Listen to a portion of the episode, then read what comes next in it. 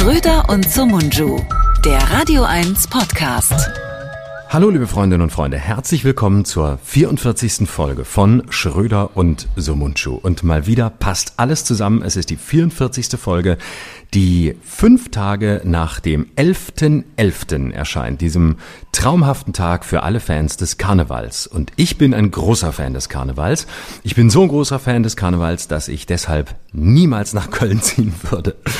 Und als ich vor fünf Tagen die Bilder gesehen habe, wusste ich wieder, warum. Aber dafür ist mein lieber Freund und ähm, Kupferstecher, Freund und Kupferstecher, das wollte ich schon lange zu dir sagen, Serdar Somunchu, ein Mann, der auch in Köln wohnt, was ich bis heute nicht verstehe. Ich glaube, ich verstehe ihn sehr gut, aber die Tatsache, dass er da immer noch ist, das werde ich, glaube ich, nie verstehen. Hallo, mein lieber Freund. Ja, das Leben ist Jeck, ne? Ich, ich bin heute im Kölsch-Modus. Oh Ich nein, hab, es äh, ich hab gedacht, ich mach mal die ganze Sendung auf Kölsch. Ich bin, ähm, neulich bin ich mit einem Taxifahrer gefahren. Ich steig ein, sagt der Taxifahrer, hören Sie mal, Sie sind doch hier dieser Kabarettist, dieser politische Kabarettist. Sag ich, ja, bin ich. Sagt er, äh, ich hab hier so ein Kopftuchmädchen, ist neulich bei mir im Auto eingestiegen. Hab ich gesagt, Sie sind doch ein hübsches Ding. Wie alt sind Sie denn? Sagt die, ich bin 16. Sag ich, ja Mensch, mit 16 tragen Sie doch nicht so ein Kopftuch. Also abziehen. Warum tragen Sie denn Kopftuch? Sind das Mädchen? Ja, weil ich für meinen späteren Ehemann mich bereit halte. Da sag ich, ja, und was ist, wenn was dazwischen kommt, wenn ich sie heiraten will? Sag ich, sag ich, also ist ja schon komisch, ja, wenn ein ungefähr 60-jähriger Mann eine 16-jährige fragt, ob er sie heiraten will. Ja, das hat ein das bisschen Mohammed-Qualitäten. oder, So oder Woody. Allen, oder Woody Allen Qualitäten. Trägt Köln ist ja schließlich-. Ja, nichts anderes als äh, das die Heimstatt der Stadtneurotiker Deutschlands. Und es ist, ich war auch am Wochenende in Köln und ähm, am äh, 12.11. bin ich äh, da gewesen und dachte, oh Gott, oh Gott, aber es war wirklich äh, doch schon wieder ziemlich gut aufgeräumt nach dem 11.11. Also da sind sie schnell. Und das finde ich eigentlich sehr sympathisch, dass man einfach so schnell ist und äh, alles wieder wegwischt, was diese äh, Deppen da hinterlassen haben. Und ähm, dann ist alles wieder weg, als wäre es nie da gewesen. Und das finde ich eigentlich sehr, sehr schön. Und dem Motto, das nehmen wir mit, da machen wir sauber, da wissen wir nichts mehr davon. Da sind wir Und, dabei, ähm, das da sind wir dabei. prima. Viva Coronia. Genau. Ich bin, und es ist wirklich, ich bin, ich, ich hab, bin, bin aufgetreten in Köln und dann habe ich einfach nach der Pause habe ich einfach so einen Takt gemacht, einfach so, äh, so immer dieses und der Zeich, der Zeich, der Zeich und habe immer einen Scheiß drauf, drauf gesungen, immer nur so und habe so ein, so ein Hasslied auf Karneval spontan gedichtet und das Geile ist, das Kölner Publikum, und zwar egal wo du auftrittst und egal wer da ist, die steigen einfach ein, die klatschen Immer, mit, immer, egal was immer. du ihnen um die Ohren haust. Und ich habe wirklich nur so Karnevals-Hasszahlen, so, das ist der letzte Scheiß, der letzte Scheiß, alle sind besoffen, ich hasse Köln. Und das Publikum Ja. immer schön im Takt, immer Also schön Köln, im Takt. Es also es sind natürlich keine Deppen, sondern es sind Jecken. Und Köln ist auch äh, nicht die hässlichste Stadt Deutschlands, sondern es ist der größte Castingpool für Assi-Serien auf RTL 2. Ja, absolut. Es gibt keine andere Stadt, in der so viele Leute tagsüber mit Jogginghose und Bierflasche in das der Hand stimmt, durch die Stadt das laufen. Und dass die Es ist- Krönung ja. ist, es gibt keine Stadt, die so abgrundtief hässlich und abstoßend ist, die aber von ihren Einwohnern so geliebt wird, dass sie bei Ja. jeder Gelegenheit irgendein Scheißlied darüber singen müssen. Genau. Ich glaube, jeder Zweite, der in dieser Stadt wohnt, lebt davon, dass er irgendein verkacktes Lied über diese Stadt entweder gedichtet hat, dabei ist zu dichten oder irgendwann dichten wird. Und es gibt keine Stadt, wo das Verhältnis zwischen, zwischen Unansehnlichkeit, Hässlichkeit und äh, Nationalstolz, Lokalpatriotismus so krass auseinanderklafft wie in dieser Stadt. Also man kann von mir aus, ich kann wirklich, ich bin kein München-Fan, aber du kannst äh, mit aus Gründen irgendwie München toll finden, wenn du da lebst, weil es schön ist und weil es irgendwie barock ist und so. Es gibt so viele Städte, aber Köln ist wirklich die letzte Stadt, auf die man irgendwie stolz sein kann und trotzdem sind die das. Aber das folgt vielleicht dem alten Motto, da je hässlicher die Stadt, desto stolzer die Menschen drauf, weil je Ja. weniger sie gewohnt sind, ähm, desto geiler finden sie das, was sie haben. Und Köln ist so eine Großstadt für Leute, die noch nie eine andere Großstadt gesehen haben. Ja. Es ist so wie Bitterfeld, äh, aber die Leute, die in Bitterfeld wohnen, denken, es wäre Paris. Genau, so ist es in Köln, genau. Es ist nur zu groß geraten für Bitterfeld und zu weit westlich. Ja, Aber ja, ins, insgesamt, ja. eines muss man sagen, diese, also äh, diese rheinische Fröhlichkeit oder Freundlichkeit, äh, das ist das, was mich an Köln am wenigsten stört, weil das finde ich eigentlich ganz nett. Also ich glaube, es ging mir auf, mit der Zeit auf den Sack, dass die alle so viel reden wollen und so freundlich sind und so überfreundlich und ständig wird irgendwie gelabert. Und hier wird auch zu viel geredet in der Stadt. Es reden einfach zu viele Menschen zu viel. Sage ausgerechnet einfach, ich. Ne? Ja, ja. Aber, ähm, aber es wird einfach zu viel geredet und das ist das Problem. Aber ansonsten. Ja, du kannst auch nicht im Taxi fahren, ohne angelabert zu werden. Ne? Du kannst genau. nicht einfach schweigen, sondern es geht sofort los. Hören Sie mal, wo kommen Sie her? Hm? Und dann geht sofort genau. los. Und dann immer aber der FC. Am Ende ist immer der FC. Der FC, der spielt richtig Scheiß zusammen gerade. oder, FC, oder, den, ne? oder den RTL. Den RTL. Den RTL. Ist hier beim RTL. Was machen Sie hier, wenn Sie dich dann so halbwegs als Medienmenschen erkennen und nicht genau wissen, äh, wo Sie dich hinstecken sollen? Sie arbeiten so auch hier bei, bei RTL. Nee, nee, nee, ich bin nicht bei RTL. Ah, ist das, was, was ist das dann? Radio Köln? Nee, nee, das nicht. Also, das ist das doch WDR. Sind Sie beim WDR? Ja, das höre ich auch. Das kenne ich auch. Ich höre da immer, das, Dings höre ich immer, das Wissen da auf WDR 4, das höre ich immer. Da finde ich, da finde ich jetzt Diskussion. Obwohl die spielen jetzt auch englische Musik. Das war früher besser. Da war das nur Deutsch. Da haben die noch Schlager. Ja, komm, jetzt haben wir, jetzt, jetzt haben wir genug, jetzt haben wir genug Gülle über Köln ausgeschüttet. Es gibt auch andere ah. Städte, die hässlich sind. Sagen wir nur der ja, Fairness natürlich. halber. Aber ja, und ich bin auch äh, ganz gern da, im Wissen, dass ich bald wieder wegkomme. das, das hilft immer sehr. Aber da muss man sagen, das gilt wirklich für Großteile von Deutschland. Ähm, man ist einfach wirklich in vielen Städten und Gegenden froh, wenn man wieder weg ist. Und ja, dann weiß man, stimmt. Genau. Und viele sagen das auch über Berlin. Und ähm, wenn man über Berlin redet, heißt es, äh, egal wo, wo du bist, ja, nee, Berlin ist nicht so mein Ding. Berlin ist mir einfach zu groß. Das finde ich immer das Schönste. Man muss gar nicht erst einsteigen. In Köln kann man einfach sagen, es ist hässlich oder sonst was. Und viele Teile von Berlin sind natürlich auch hässlich, aber die, die Leute sagen einfach, das ist mir zu groß, da will ich nicht hin. Ich will aber das ändert sich auch, ne? Also Hamburg ist jetzt gerade total angesagt. Ne? Hamburg finden mhm. alle ganz toll. Eine Zeit lang mhm. fanden aber auch Köln alle ganz toll. Aber so Köln, das, das ist so, ne? ja, Multikulti und Schwule und das ist doch alles toll da. Aber das hat sich geändert. Ne? Seit der Nafri-Geschichte am Bahnhof hat sich das geändert, glaube ich. Seitdem ist, ist der Ruf von Köln äh, so, wie er schon lange sein sollte. Also der Ruf der Stadt hat sich der Stadt angepasst. ja gut, aber und es war Köln, Köln war immer schon auch eine linke, linkische Stadt.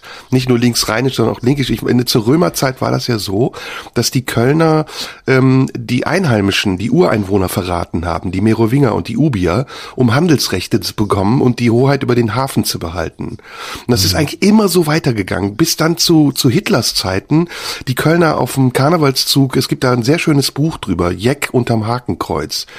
Ähm, da haben die Kölner, um sich Hitler anzudienen, Hitler mochte Köln überhaupt nicht, der hat Köln verabscheut, haben sie so extra ähm, radikale antisemitische Karnevalswagen gemacht und ähm, haben trotzdem es nicht geschafft, dass Hitler sich für Köln begeistern konnte.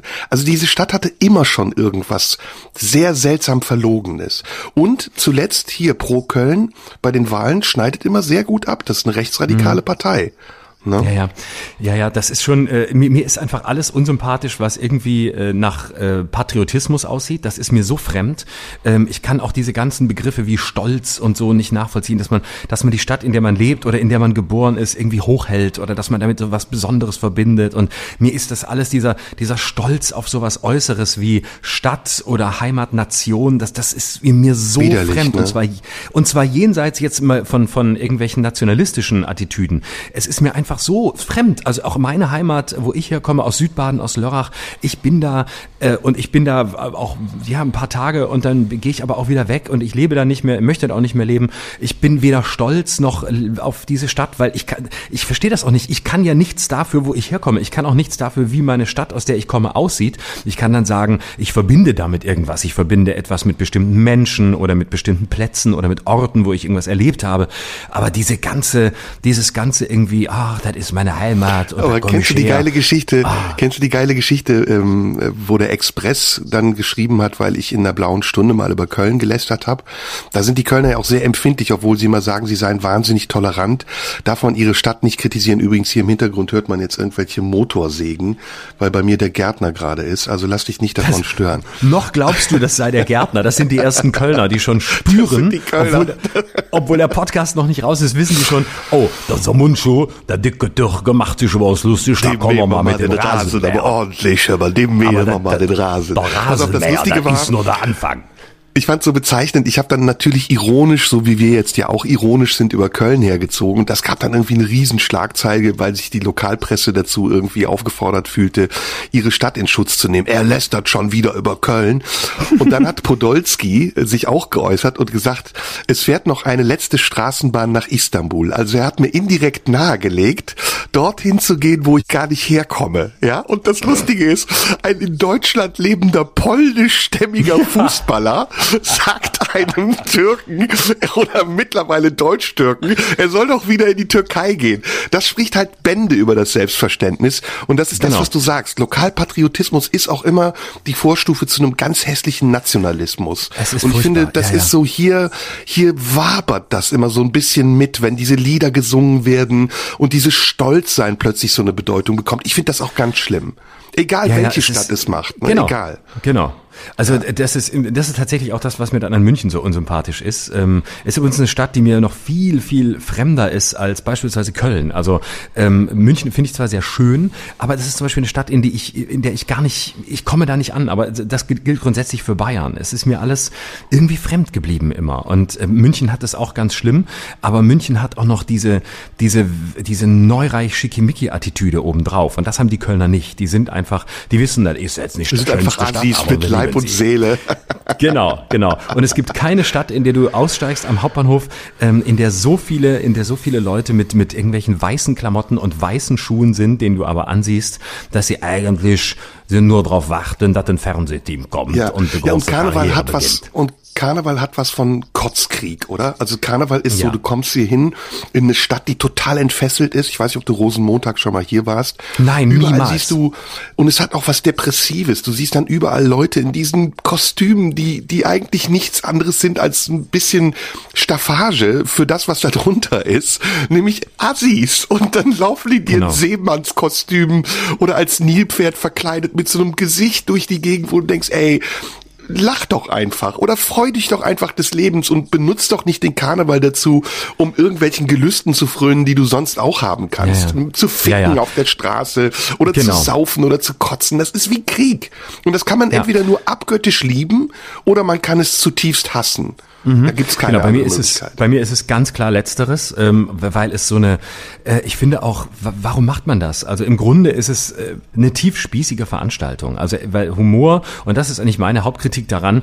Ähm, Humor ist ja eigentlich eine Haltung, die man das ganze Jahr über hat und das ist eine Grundhaltung, mit der man durchs Leben geht. Die ist meistens verbunden mit tief, mit, mit einer Melancholie, manchmal mit einer Verzweiflung, manchmal äh, einfach mit dem nicht zurande kommen mit sich selbst und der Welt und dann entwickelt man aus dieser Tragik heraus irgendeine Form von Humor und es ist irgendwie immer eine gebrochene Geschichte dahinter. Und ähm, Karneval symbolisiert für mich genau das Gegenteil. Nämlich für ein paar Wochen flippt man völlig aus. Da ist man gut drauf und da ist man auch mal lustig.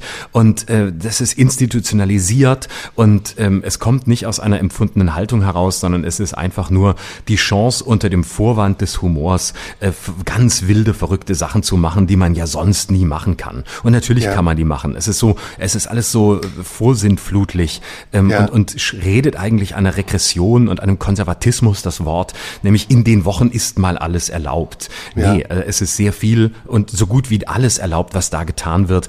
Und äh, es ist auch das ganze Jahr erlaubt, nur wenn du das das Jahr über nicht hinkriegst, dann musst du es in diesen Wochen kollektiv ausleben. Das ist jetzt Man nicht sehr viel Neues, was ich hier sage. Es ist eine alte Kritik am Karneval und wer es machen will, soll es machen, aber das ist trotzdem zutiefst mein Empfinden und das, das ist mir einfach, diese Institutionalisierung von einer Haltung, finde ich, äh, ist mir unsympathisch. Der Fairness halber muss ich jetzt natürlich Köln auch ein bisschen in Schutz nehmen. Also die Kölner, die sich so rühmen, Kölsch zu sein, sind meistens die Zugereisten. Das sind die Immis, wie man sie hier nennt. Die echten Kölner, und ich kenne halt einige wirklich echte Kölner, das sind ganz andere Leute, die sind von einem ganz anderen Schlag. Zum Beispiel hab lange mit Tommy Engel zusammen von den Blackfoes, der einem ganz bezaubernde Geschichten erzählen kann von der Fädelskultur in Köln. Oder ich war eine Zeit lang mal mit Jürgen Zeltinger befreundet. Oder es gibt hier auch einen ganz tollen Künstler, der heißt Anton Fuchs. Das sind kölsche Seelen, wie sie im Bilderbuch stehen.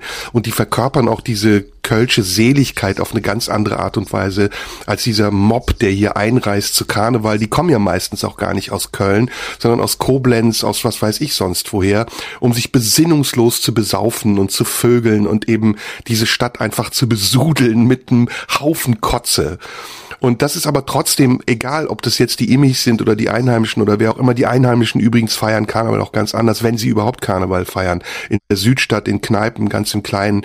Das ist aber etwas, was unabhängig davon, wer es macht, einen eben unglaublich belästigen kann. Und da ist der Kölner dann doch sehr intolerant, wenn man zu Karneval nicht mitfeiert oder wenn man diese ganzen kölschen Rituale eben nicht, nicht akzeptiert oder in irgendeiner Form an sich ranlässt, dann ist man relativ schnell Aussätziger und hasst die Stadt. Mhm. Und das ist ja mhm. bei uns beiden jetzt nicht der Fall. Wir hassen die Stadt mhm. ja nicht, sondern Nein. wir sagen, es gibt einfach sehr viele übergriffige Seiten und sehr viele Dinge an Köln, die manchmal unangenehm sind, aber die gibt's eben auch in vielen anderen Städten auch. Und in manchen Städten gibt's sie gar nicht. Ich bin zum Beispiel mhm. Düsseldorf, um dieses Reizwort hier zu sagen, ist eine sehr angenehme, distinguierte rheinische Stadt, in der man eben auch mhm. erleben kann, wie es anders geht. Mhm. Also äh, mich, ich, ich muss auch immer sagen, wenn mich sowas emotional so aufrührt oder wenn, wenn man so äh, große Antipathiegefühle hat gegenüber einem Ort oder einer Stadt, dann ist es ja immer auch interessant, sich zu fragen, was genau resoniert da eigentlich in mir? Was ruft es wach? Ähm, an welcher Stelle ähm, berührt es mich? Und bei mir kann ich ganz klar sagen, Köln zum Beispiel hat ja auch sehr stark dieses Klüngelhafte, also in allem, in der Politik, äh, in der Comedy-Szene, in allem, man kennt sich, man, man mag sich, man macht was zusammen, ich rufe da mal an, ich mach da, man kennt sich. Und das ist so eine, das ist so dieses, man kennt sich, man, man tut sich irgendwie einen Gefallen, diese ganze Klüngelei. Das erinnert mich letztlich äh, an den provinziellen Teil meiner Herkunft, weil ich damit auch so groß geworden bin. Man kennt sich und irgendwie macht man so alles irgendwie, weil es ist ja doch nur eine kleine Stadt und äh, da mögen sich alle und haben sich alle lieb und äh, die tun was füreinander oder tun es nicht und gleichzeitig tut man aber vor allem Dinge nicht füreinander, weil es sich dann wieder kleine Gruppen bilden ähm, und jeder kennt sich und, und wenn man sich kennt, dann ist es entweder ganz toll oder man verachtet die anderen und dieses man kennt sich Gehabe, das habe ich immer eher als, als Ausschlussphänomen erlebt. Das lag sicher auch an mir, aber deswegen ist es immer sowas, wo ich hinkomme und denke, ah, nee, das ist, das ist mir alles zu klein und das ist mir alles zu, zu übersichtlich hier. Und da bin ich dann tatsächlich, und deswegen liebe ich Berlin so, auch wenn es da auch ganz viele negative Seiten gibt und wir ein andermal gerne mal über Berlin lästern können, aber es hat einfach durch diese Größe und durch diese Heterogenität ähm, ist einfach nicht dieser, dieser Verdacht da, ähm, in so eine, äh, in, in so eine Subkultur naturhafte, gönnerhafte, ähm, wir haben uns ja alle lieb und haken uns unter Mentalität zu verfallen. Das gibt's natürlich ja auch, aber es ist diverser, es ist bunter, es ist größer und im besten Sinne unübersichtlicher. Ja. Und zum Schluss zu dieser kleinen, dem kleinen Ausflug in den Lokalpatriotismus. Du kennst ja Kir Royal, ne? Und mhm. äh, da spielt ja Mario Adolf diesen Mafia-Typen, apropos mhm. Klüngel. Und da spricht er doch mit Kreuz und sagt, äh, ich scheiß dich zu mit meinem Geld. Ich schieb dir hinten und vorne rein. das ist so geil. Gegen meine Kohle hast du gar keine Chance. Ich, ich scheiß nicht zu mit meinem Geld. Das ist halt auch so. Es, Köln ist halt auch eine Klüngelstadt. Das ist so wie meine Heimatstadt Neuss auch. In Neuss mhm. gibt's ja jetzt auch, in Köln gibt's ja nur den Karneval, ne? Und der Karneval mhm. spielt ja eine große Rolle. Also es, jeder weiß, wenn er wirklich Kölsch ist, wer in welchem Karnevalsverein ist. Und man geht dann auch wirklich nur zu diesen Leuten, wenn sie mhm. Einzelhändler sind oder man meidet die anderen, wenn sie in einem anderen Verein sind. Und das, was in Köln eben Karneval ist, das gibt's in Neuss auch, Karneval. Aber jetzt kommt in Neuss noch was anderes dazu. Es gibt das Schützenfest. Und das Schützenfest mhm. äh, findet nicht nur einmal im Jahr statt und es rühmt sich übrigens das größte Schützenfest am linken Niederrhein zu sein. Köln ist ja Köln ist ja die große Schwester von Neuss. Neuss ist so die kleine, die ich sag mal kleine, ähm, wie nennt man das? Behinderte Schwester? Nee, wie ist das Fachwort? Wie ist das politisch korrekte Wort? Disabled Schwester von Köln. Und deswegen mhm. eifert Neuss in vielen Dingen Köln immer etwas nach. Und Karneval, ja, das gibt's in Neuss auch. Schützenfest gibt's allerdings nicht. In Neuss gibt's das größte Schützenfest am linken Niederrhein und dann gibt's aber für jeden Neusser Stadtteil, 35 an der Zahl, ein eigenes Schützenfest. Das heißt, die Hälfte des Jahres ist irgendwo in Neuss Schützenfest. Und die Leute laufen rum in grünen Uniformen mit Holzgewehren und sind sturzbesoffen und die reisen dann auch mal zu den anderen Schützenfesten, wenn sie Bock da drauf haben. Und die andere Hälfte des Jahres ist in Neuss Karneval. Das heißt, du hast eigentlich 365 Tage Ausnahmezustand und ein Außenstehender glaubt das gar nicht. Ich habe mal Gäste mhm. gehabt aus der Türkei, die haben das gesehen, die haben gesagt, das ist deutsche Leitkultur. Dicke Männer in grünen Uniformen kotzen auf die Straße mit Holzgewehren. Und das ist, ja, Köln und Neuss sind sich dann sehr nah und deswegen ist meine Aversion natürlich auch bedingt durch meinen fehlenden Bezug zu meiner Heimatstadt. Ne? Mhm. Ich also, projiziere ähm, das so, dann ein bisschen. Genau, das ist der Punkt. Und ich glaube, der, der, der interessante Punkt ist immer der, wo fängt man an, etwas zu projizieren? Und äh, das ist äh, in, in, bei mir in, in Lörrach auch so. Also da ist die, da wird nicht so viel gefeiert wie in Neuss, aber da gibt es dann auch so eine so eine Fastnachtskultur. Ne? Und das heißt dann Fastnacht und dann äh, ziehen sich alle irgendwie in Schlafanzüge an und so und, und machen da Umzüge. Und Habt es ihr gibt den schmutzigen Bars. Dunstig auch? Ja, den gibt's auch, ja, ja, den gibt's auch. Und es, es gibt ja in, in, in Basel gibt es ja tatsächlich so eine so eine äh, ganz war wirklich so die für mich anerkennenswerteste Form von von Fastnacht, ähm, wo sie dann äh, nachts um nach so einen Umzug machen. Der fängt wirklich nachts um zwei an und äh, machen da dann den großen äh, Umzug nachts und der ist wirklich sehr toll gemacht und das kann ich irgendwie anerkennen, weil es auch sowas sowas Feines hat und eben nicht so nicht diese diese primitive Note hat, um es mal so rotzen FDP elitär hier zu formulieren. Aber in Lörrach gibt's dann auch so einen kleinen, das fällt mir jetzt auf, wo ich sage, das ist so ein bisschen wie das Verhältnis Köln-Neuss. Man ist natürlich niemals so, so geil wie, wie, wie die Basler Fastnacht, die einfach einen, ich glaube, fast schon internationalen Ruf hat. Aber man möchte so ein bisschen so sein. Und deswegen macht man dann auch irgendwie so einen halben Nachtumzug und zieht sich irgendwelche Schlafanzüge an und dann spielt Gucke-Musik. Und äh, dann ist es einfach, und Gucke-Musik ist einfach nur laut. Es wird einfach irgendwie, es gibt viel zu viele Trommeln und viel zu wenige andere Instrumente und alle hauen irgendwie durcheinander drauf und dann zieht man da durch die Straßen und ähm, dann ist am Aschermittwoch aber auch wieder alles vorbei. Aber man versucht so ein bisschen Basel hinterher zu laufen. Und das finde ich immer schade. Warum muss so eine kleine Stadt immer der nächstgrößeren hinterherlaufen? Mach doch selber was. Mach doch selber was Geiles. Mach doch was, was, was die, was die Großen nicht machen. Schützenfest Und zum dann, Beispiel. Genau, Schützenfest zum Beispiel sehr sympathisch. Hab ich auch, gibt's, gibt's in Lörrach auch, war ich auch einmal und bin ich gleich wieder davon gelaufen, weil ich Angst hatte, dass ich sofort als Zielscheibe benutzt werde. Ja, ja, es und gibt dann Episoden vom. Neusser Schützenfest, die sind unglaublich. Oh. es gab einmal Ja, ein Schützenfest, da war der Aspirant auf den Schützenkönig, die müssen sich ja bewerben und viel Geld dafür bezahlen, 180.000 Euro im Schnitt.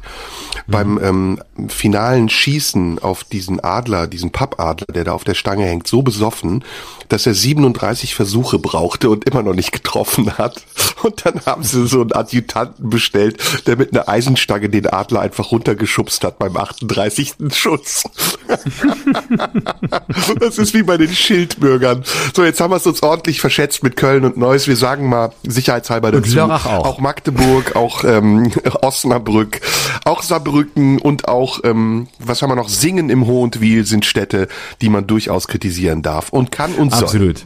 Und ganz viele Städte, in denen man nicht sein will. Mannheim zum Beispiel, Heilbronn, ähm, äh, Neckarsulm. was gibt's noch? Neckarsulm ganz schlimm, Riesa Komm, lass mal hier, Osten. lass doch mal ganz zum Schluss dieser kleinen Episode eine ne Charts der hässlichsten Städte machen, in denen wir je waren. Mhm, okay. Top Äh, 5 von hinten oder nach ja? Top 5. Du erst Okay. dann ich. Ähm, warte, äh, von, wir gehen von hinten nach vorne, ne? Mhm. Ich weiß, ich weiß schon den ersten, aber den, den letzten, warte, lass mal überlegen. Ähm, also ganz klar, äh, Platz auf, auf äh, für mich ganz klar, ähm, Offenbach äh, bei, bei Frankfurt. Oh. Ganz schlimm. Also Oh, fürchterlich. Treffer. Hat Treffer. tatsächlich so auch so, hat auch so einen Ruf, also äh, als als äh, kriminelle und äh, irgendwie problematische Stadt ist es sicher auch, aber es ist wirklich ein, ein Ort, wo man sich einfach gar nicht aufhalten will. Und ähm, äh, es ist ja immer diese Re diese diese Rebellion von Frankfurt gegen Offenbach, dass sie nichts miteinander zu tun haben und dass das Offenbacher Kennzeichen ist. Und ich glaube, im ganzen Rhein Rhein-Main-Gebiet fährt man durch die Gegend und sagt, oh, da ist eine mit OF-Kennzeichen, oh je, das kann nichts werden. Ja, bei mir ähm, Platz 5 ist Schwedt in der Uckermark. Ein richtiges äh, Ah, ja. Kaff.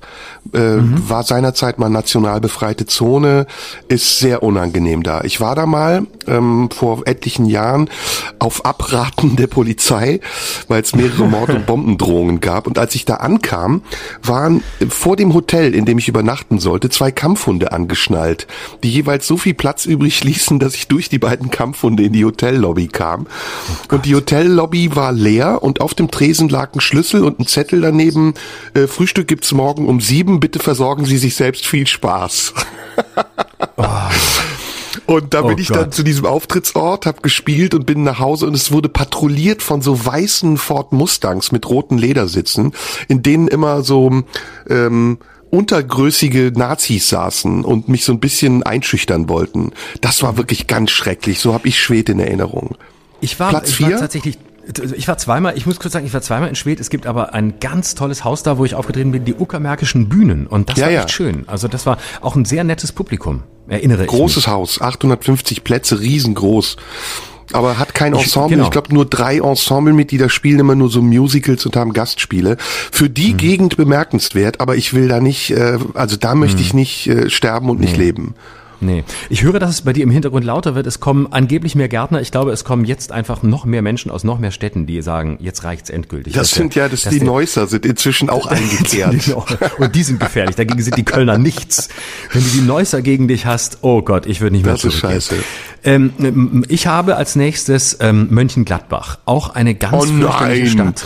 Doch. Nein, Mönchengladbach ist mein Fußballverein, die kannst du nicht auf ja, die ja, Liste ja, ja. setzen. Ich, doch, doch, doch, ich weiß, dass es dein Fußballverein ist und ich habe überhaupt nichts gegen den Verein. Wir müssen hier einmal kurz, kurz trennen. Fußball und Stadt sind zwei völlig unterschiedliche Dinge. Aber Na zum gut. Fußball will ich dich gleich noch was fragen. Aber ich bin mehrfach in Mönchengladbach gewesen und es war wirklich jedes Mal so, dass ich dachte, hier willst du nicht tot überm Zaun hängen. Es ist völlig leblos, es ist, äh, es ist nichts los, es ist so kalt, es ist hässlich. Ab 18 Uhr sind die Bürgersteige hochgeklappt. Ganz komisch. Also ich hatte ein ganz bedrängendes, einengendes, äh, schlimmes Gefühl da. Jetzt musst du mir aber bitte eine Frage zum Thema Fußball beantworten. Ja, und wie gesagt, ja. Stadt und Fußball haben nichts miteinander zu tun.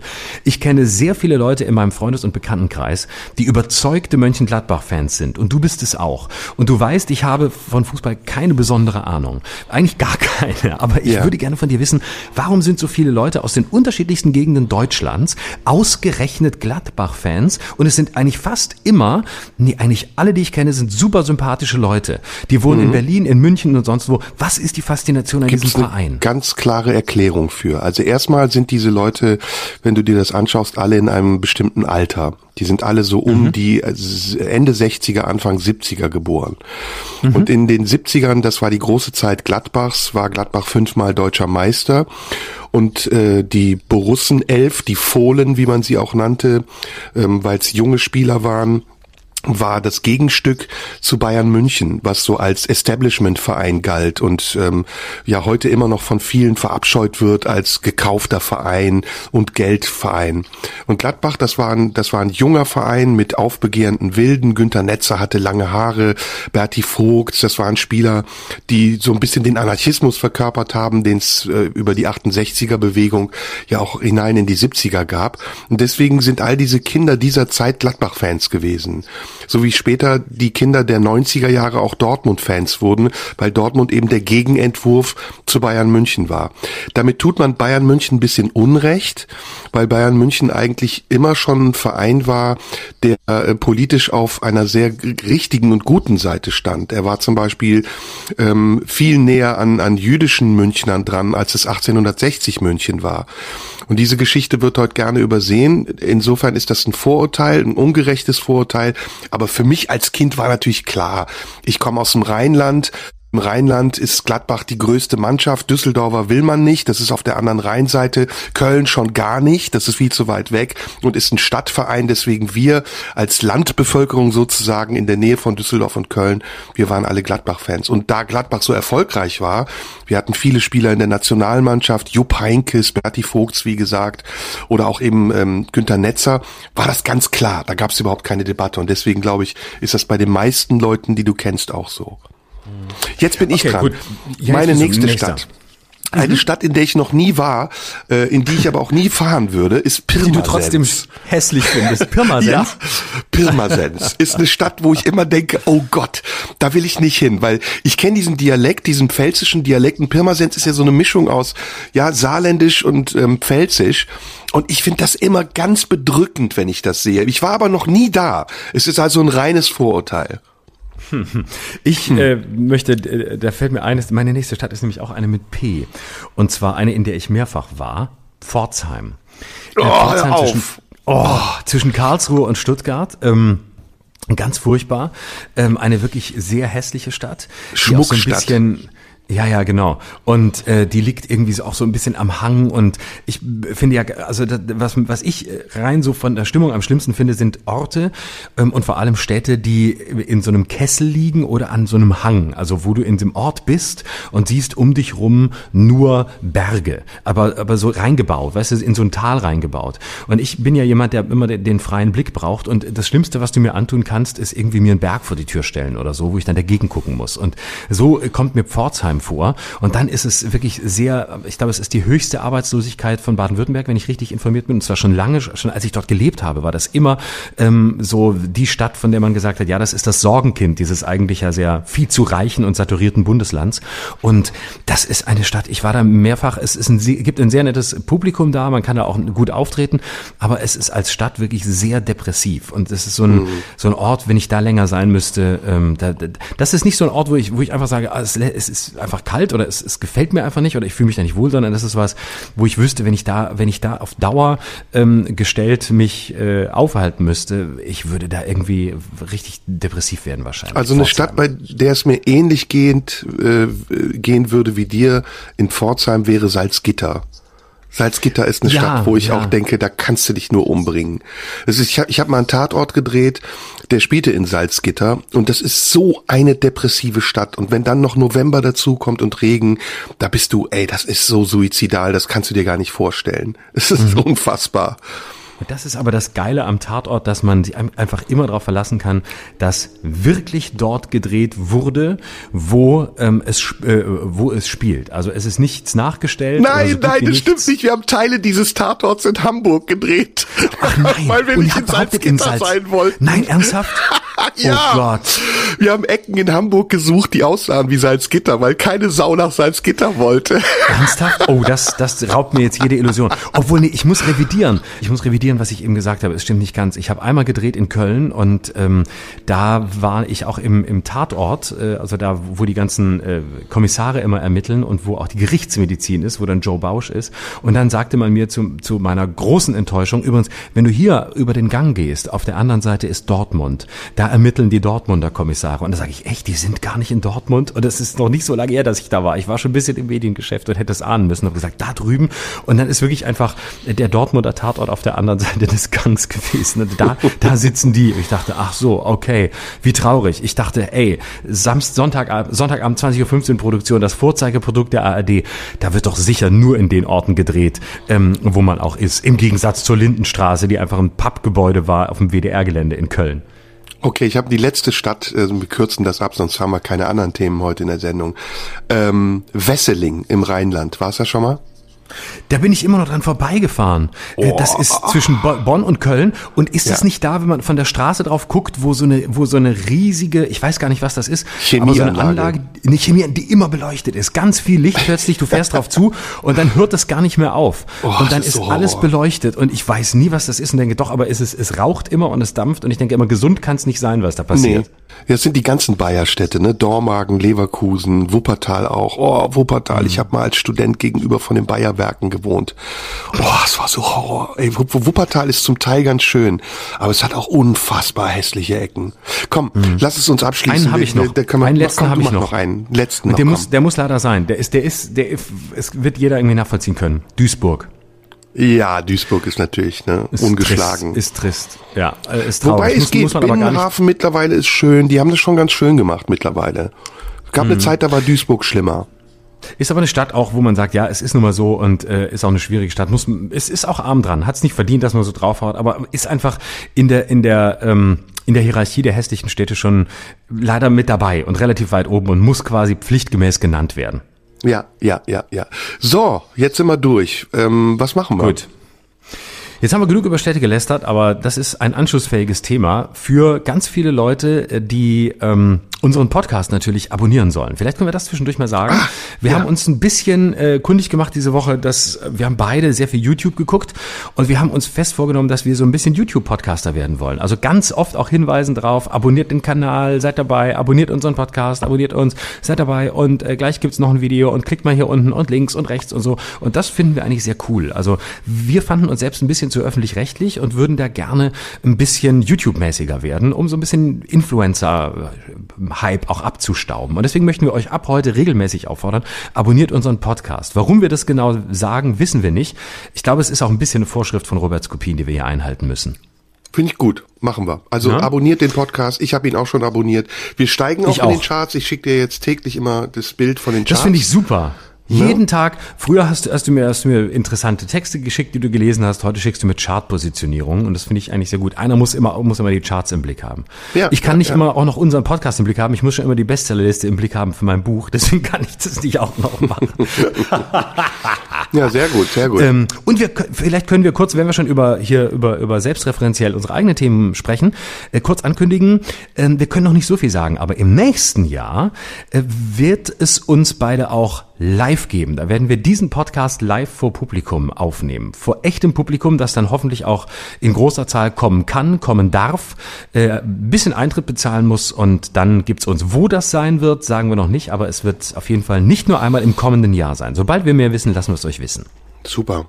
Ich habe ein Thema, das äh, würde ich gern mit dir heute besprechen, aber ich würde dir nochmal den Vortritt lassen. Du hast ja jetzt schon mit Karneval was vorgelegt, aber mhm. ich habe irgendwie das Gefühl, dass du innerlich so angespannt bist, dass du etwas loswerden möchtest. Liege ich da richtig?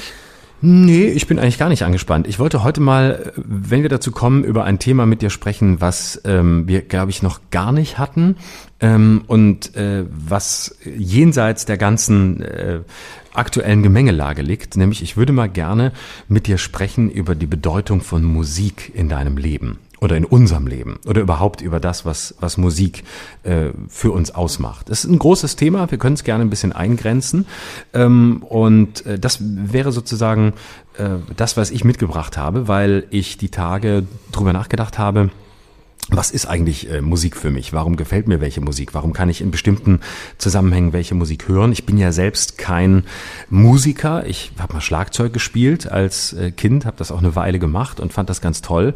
Aber dann habe ich wieder aufgehört. Erstens, äh, weil ich damals als Kind mit der Koordination von Händen und Füßen überlastet war. Das ist wirklich wahr, weil ich so eine schlechte Koordination hatte und vielleicht auch immer noch habe. Und dann habe ich wieder aufgehört. Und zumal irgendwann ähm, hätte ich irgendwie mindestens eine Trommel oder sowas zu Hause gebraucht und bei uns, wir hatten ja nichts, war es hellhörig und deswegen ging das nicht. Und ich bin jetzt selbst nicht der, ich bin, bin quasi eher Rezipient, ich bin eher Hörer, ähm, einer, der Musik äh, genießt, auch inhaliert, auch sehr viel Musik hört, eigentlich fast immer und aber auch ganz unterschiedliche Sachen hört, Dinge, die, die mir sogar peinlich sind. Und ähm, dann merke ich aber, dass ich zum Beispiel, und das fand ich ganz auffällig, dass ich quasi kontraintuitiv Musik höre. Also ich, wenn ich beispielsweise irgendwie was schreiben muss, Texte schreiben, schreiben muss, dann höre ich zum Beispiel Musik, die komplett ruhig ist oder so dunkle Musik. Ich stehe sehr auf dunkle Musik, also so auf, auf äh, Sachen, die, wo man eher so sagen würde, boah, zieht dich das nicht runter.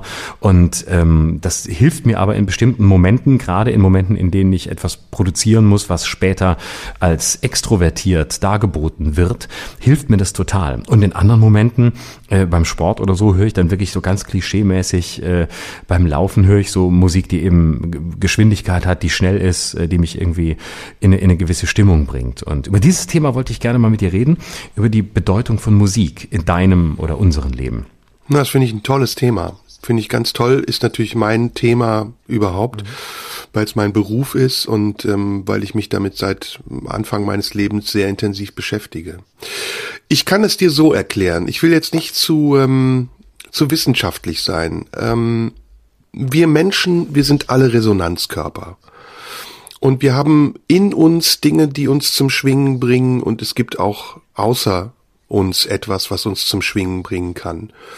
Und Musik ist eine Sprache, Töne, Schallwellen, Harmonien, die auf eine ganz andere Art und Weise uns zum Schwingen bringt, als es zum Beispiel die Sprache oder Bilder tun nämlich ähm, in erster Linie erstmal in einer emotionalen, unsprachlichen Art und Weise. Das ist ein bisschen zu vergleichen zum Beispiel auch wie das Verhältnis zwischen Tieren und Menschen die ja auch nicht miteinander sprechen, aber dennoch füreinander fühlen oder sich auch miteinander fühlen können.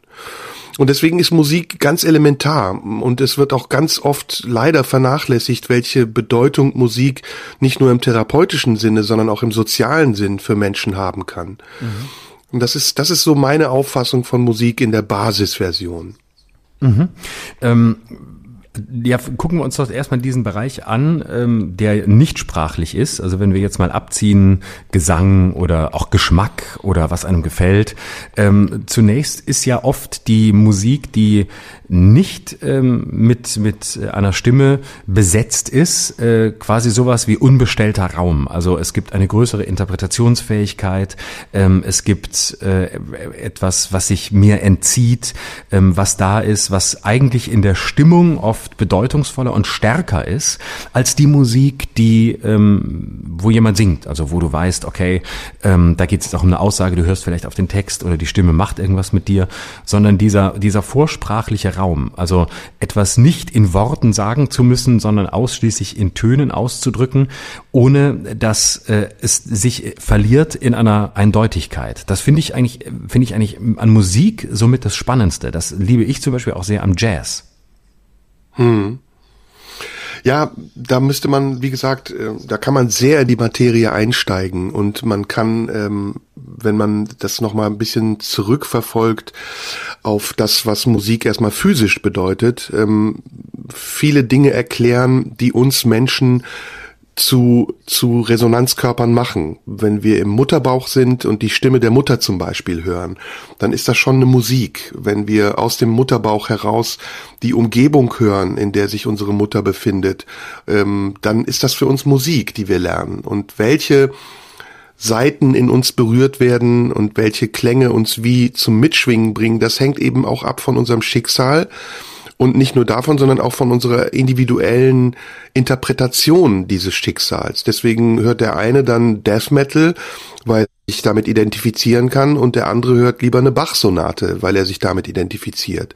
Das ist sehr unterschiedlich und das Thema zu ordnen ist natürlich erstmal ein, ein Anliegen, was man in zwei Stunden Podcast gar nicht bewältigen kann. Deswegen, ja, ja. wir können darüber reden, welche Musik wir mögen und warum wir diese Musik mögen. Ähm, aber das andere bleibt der Wissenschaft überlassen. Also es gibt ein Buch, was ich dir empfehlen kann, von Hermann Grabner, die allgemeine Musiklehre. Das ist so das Standardwerk, was man liest, wenn man anfängt, Musik zu studieren oder sich mit Musik eingehender zu befassen. Da ähm, kommt das eben alles drin vor. Woher kommt Musik? Wie entsteht Musik? Was bedeutet Schall in der Musik? Ähm, wie kann man Musik physisch verstehen und wie kann man sie physikalisch verstehen? Das ist alles, ähm, das sind alles ganz große Themenkomplexe. Das ist so ähnlich, als würden wir jetzt sagen, was für eine Bedeutung hat Medizin für dich? Das kriegst du auch nicht in zwei Stunden durch. Na klar. Aber man kann eben bestimmte Randbereiche oder für uns Kernbereiche beleuchten und damit vielleicht eben auch den Menschen, die das hier hören, einen Zugang zu unserem Verständnis von Musik genau. verschaffen. Genau. Was hörst du denn für genau. Musik beispielsweise? Ganz also ich höre gefragt. genau, also darum ging es mir eigentlich auch. Wir machen ja keine, wir wollen ja keine wissenschaftliche äh, Studie machen und wir wollen ja auch keine Vorlesung machen, wo die Leute jetzt irgendwie äh, ähm, äh, am Ende rausgehen und sagen, ach, das ist jetzt, jetzt habe ich, äh, jetzt habe ich die atonale Musik bei Schönberg verstanden oder so. Darum ja. geht's ja nicht. Ja, ich und höre, den akademischen Ton beherrschen wir in diesem Podcast leider nicht. nee, leider, leider gar nicht. Das ist, da müsst ihr andere hören. Also, aber wobei, ja. das ist verboten, das wisst ihr ja. Ähm, ich höre zum Beispiel, ähm, ich kann dir mal sagen, was, äh, ich habe wirklich wenige Lieblingsmusiker, aber zwei habe ich doch. Ähm, und zwar äh, seit vielen Jahren ist eine meiner Lieblingsbands die Band Archive. Und mhm. ähm, äh, die zweite Lieblingsband, äh, die ich habe, weil ich so fast alles von denen wirklich gut finde, ist Placebo. Ähm, das ist sind Brian zum Beispiel Molko. Wahnsinn. Ja, also mhm. das ist zum Beispiel Musik, kann, kann ich überhaupt nicht erklären, warum, aber das, das berührt mich im tiefsten Innern und wirklich über weite Strecken. Also äh, es gibt ja so Musiker, da denkst du, okay, da ist äh, irgendwie, wenn die bestimmte Sachen machen, finde ich das gut, ähm, aber wenn es dann plötzlich balladesk wird, denke ich, um Himmels Willen, lass das bleiben und mach wieder Rock oder andere, ähm, die sich dann irgendwie versuchen in, in verrückter Musik und du denkst, nee, mach wieder dein biederes Zeug, das ist wenigstens überzeugend. Aber das sind so zwei, zwei Bands, das finde ich super und Archive sind auch so die, wo ich sagen würde, ich mag so diese diese, diese Düsternis, diese düstere Tiefe, das, das gefällt mir an denen unglaublich gut. Auch auf den, da war ich auch mehrfach auf Konzerten. Placebo habe ich noch nicht live gesehen, aber Archive schon. Und das ist, ähm, die, die finde ich großartig. Und um noch jemand Dritten zu nennen, und jetzt, das ist jetzt wiederum ähm, eine ganz andere Baustelle, wen ich unter den Deutschen äh, tatsächlich am liebsten mag, nachdem ich natürlich viele Jahre wirklich ernsthaft Grönemeyer-Fan war, ähm, ist Gisbert zu Kniphausen, den ich für einen der besten äh, deutschen, äh, jüngeren ähm, Musiker halte und den ich auch für einen großen, von großen Poeten halte. Das sind jetzt so mhm. drei Namen, die ich jetzt einfach so reinwerfen kann, ähm, die ich, äh, die, die so das Spektrum aufzeigen, dessen, was mir gefällt. Wie ist bei mhm. dir? Bei mir ist es ganz anders. Ähm, ich höre natürlich Musik mit unterschiedlichen Ohren. Also es gibt das professionelle Ohr, was die Struktur der Musik erfasst und den Aufbau und die Zusammensetzung und Elemente wie Innovation oder Avantgarde. Musik kann ja auch mit sehr vielen Konventionen brechen. Du hast eben die Zwölftonmusik erwähnt von Arnold Schönberg. Das ist ein, ein Bruch mit den bisherigen Konventionen gewesen, der Musik erneuert hat. Das ist das eine. Ich kann Musik also analytisch hören. Das andere ist, dass ich Musik sehr privat hören kann, aber dann wirklich sehr, sehr selten und sehr gezielt. Ich höre zum Beispiel privat wirklich kaum Musik, wenn dann ganz selten mal im Auto, weil mich Musik auch stören kann. Also gerade zum Beispiel Hintergrundmusik in Restaurants oder sonst wo, die, die lenkt mich regelrecht ab und ich kann mich dann nicht mehr unterhalten, weil ich so sehr bei der Musik bin, dass ich aus dem Gespräch rausfalle. Da gibt's ja zwei ähm, Theorien, ich weiß nicht, ob du die kennst. Es gibt funktionale Musik und Programmmusik. Und funktionale Musik, die so ihren Ursprung bei Eric Satie hat, ist Musik, die eine Funktion erfüllt. Also nicht mehr für sich zu stehen und gehört zu werden, sondern etwas anderes damit zu unterstützen. Zum Beispiel, dass Menschen einkaufen und nicht merken, was sie einkaufen. Oder dass sie in einem Restaurant sitzen und nicht merken, dass im Hintergrund Musik läuft, die sie eigentlich zu einem Gespräch bringen soll. Das ist die funktionale Musik. Die Programmmusik wiederum. Und wenn ich kurz ja. unterbrechen darf, funktionale Musik wirklich meistens ganz, ganz schlimm. Also so, das ist mich fast immer. Ist ein Verbrechen. Ja, ist ein Verbrechen. Also ich kenne keine funktionale Musik, äh, würde ich jetzt spontan sagen, die ich jemals, jemals gut fand. Nein, nein, das ist ja auch so gedacht. Also es ist nicht Musik, die man gut finden soll, sondern man soll etwas anderes über die Musik gut finden. Genau. Deswegen es weißt du auch nie, was du gehört hast. Ja, das ist nämlich das Ding. Es gibt ein Unternehmen, das heißt Musak oder hieß Musak, mittlerweile haben sie sich umbenannt, sitzt in unterschiedlichen Städten der Welt und dieses Unternehmen produziert funktionale Musik für Restaurants. Die wird zum Teil über Satellit eingespeist, so dass die Besitzer und Gastronomen gar keinen Einfluss darauf haben. In China-Restaurants zum Beispiel, da hört man diese Musik oft. Und das Besondere an dieser Musik ist, dass sie so geschliffen ist, dass du nicht mehr erkennst, wann sie anfängt und aufhört. Und es sind zum Teil Evergreens, also man weiß, okay, irgendwie kenne ich dieses Ding, aber man erkennt es nicht so sehr wieder, dass es einen ablenkt. Und um diese Musik zu komponieren, werden richtig begabte und ganz tolle Musiker angestellt, deren einzige Aufgabe darin besteht, diese Musik zu verfremden, so sehr, dass sie einen nicht stört. Das zweite ist die Programmmusik. Ja, entschuldige, ich äh, Das erinnert bitte. mich, wenn ich noch kurz das dazu sagen darf, das erinnert mich total an das, was ich beim, beim Radio relativ früh gelernt habe, beim Privatradio und später auch bei, bei den bei öffentlich-rechtlichen Popwellen, nämlich äh, das, was man beim Radio nennt, Durchhörbarkeit. Also das Radiowellen, ähm, wenn du so die, die Mainstream-Wellen hörst, auch die großen öffentlich-rechtlichen, äh, Radio 1 können wir hier zum Glück ausnehmen, aber äh, die da einfach darauf achten, dass du möglichst gar nicht merkst, äh, dass einer spricht. Deswegen werden Musikbetten unter Moderationen gelegt, also es dudelt immer irgendwie weiter und äh, das Ziel oder die, die Philosophie dahinter ist, ähm, die Leute sollen gar nicht merken, ob gerade Musik läuft oder ob gerade jemand redet und das, was gesagt wird. Da geht es auch gar nicht darum, dass das in Erinnerung bleibt oder dass das irgendetwas von Bedeutung ist oder dass es irgendwie äh, wirklich zum Hinhören gemacht ist, sondern es ist eigentlich dazu gemacht, dass man es irgendwie so durchrieseln lässt. Und ob da jetzt gerade mit irgendeinem Hörer über eine Belanglosigkeit geredet wird oder ob man äh, gerade einen Song spielt, bei dem vielleicht einer spricht, weil es ein Hip-Hop-Song ist, Durchhörbarkeit. Also das ist ein bisschen sozusagen die, die Kaufhausmusik unter, den, unter der Radiomusik. Ähm, es laufen nur Sachen aus den Charts und wenn du zuhörst, weißt du eigentlich, wenn du nicht wirklich gerade Experte bist und auf der Höhe bist, du weißt gar nicht, was da lief. Und du weißt nur, es ist so das, das Popgedudel, was du überall hörst und was irgendwie rauf und runter läuft. Aber es bleibt eben, es sind keine Widerhaken da drin. Es bleibt nichts hängen. Ähm, und das gilt dann für die Moderation genauso. Und das ist in, in Radiokreisen bis heute oft die Philosophie, ähm, Durchhörbarkeit nebenbei Medium. Daran erinnert mhm. mich das gerade. Mhm. Ja, das ist tatsächlich so. Und da gibt's auch viele Verbindungen zu sonstigen Themen, die wir hier besprechen. Zur funktionalen Musik zum Beispiel hat Adorno auch mal gesagt, dass er das ähm, als Ware sieht. Also keine Musik, mhm. die für sich steht, sondern die, Pro, die einen äh, Zweck erfüllt, der einer anderen Funktion zukommt. Bei genau. der Programmmusik ist es wieder anders. Eine Programmmusik ist eigentlich illustrative Musik, also Musik, die etwas illustriert, Literatur oder sonst etwas. Und das äh, fängt bei Franz Liszt an, der sich Vorlagen genommen hat und die vertont hat und geht weiter bis zum Neo-Impressionismus mit, mit Ottorino Respighi. Ich weiß nicht, ob du den kennst. Ein nee. sehr hörenswerter Komponist, der nie so bekannt geworden ist, weil er eben einen Tick zu spät gekommen ist in seine Epoche. Der hat literarische, musikalische Dichtungen geschrieben, wie Pini di Roma zum Beispiel, die ganz epochal und pompös klingen. Ähm, natürlich kennst du Hector Berlioz auch, Symphonie Fantastique, diese ganzen Kompositionen aus dem Anfang des vorvergangenen Jahrhunderts, die gehen so in die Richtung. Aber um deine Frage jetzt nach diesem langen äh, Ausschweifen nochmal konkreter zu beantworten, für mich ist Musik immer Musik meiner Lebensphasen. Und ich bin kein Prinzipienreiter, was Musik angeht. Ich bin nicht Fan irgendeiner Musik, der ich dann treu bleibe, sondern ich bin Musik oft auch sehr untreu, weil sie manchmal meiner Lebensphase und meinem Lebensgefühl nicht entspricht.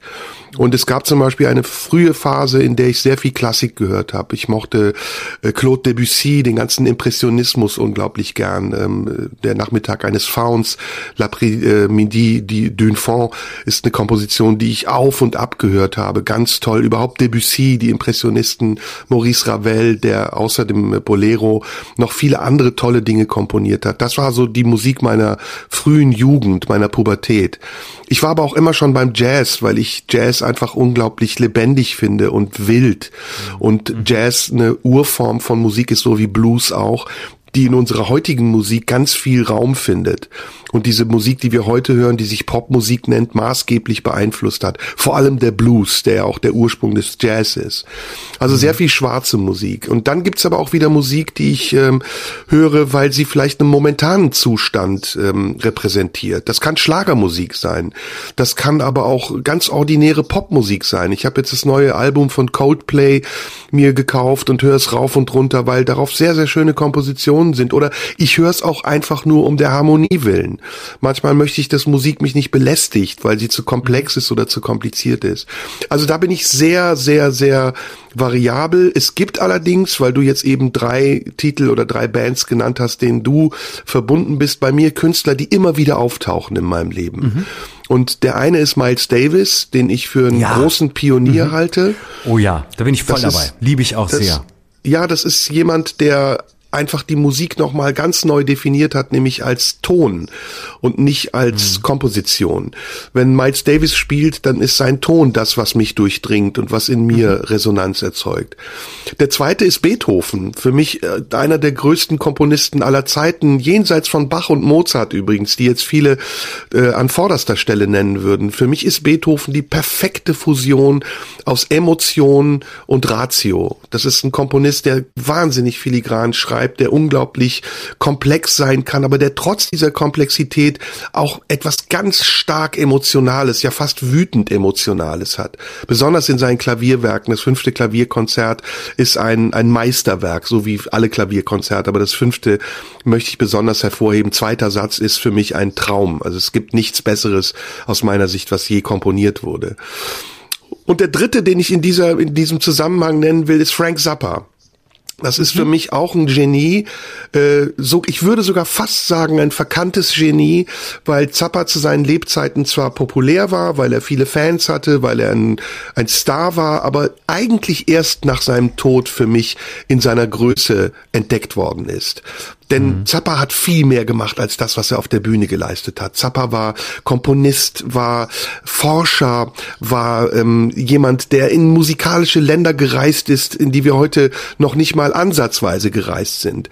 Und diese drei würde ich, wenn du mich jetzt fragst, nennen, abgesehen davon natürlich viele, viele, viele andere. The Doors, Jim Morrison, für mich ein Poet, mehr als ein Sänger.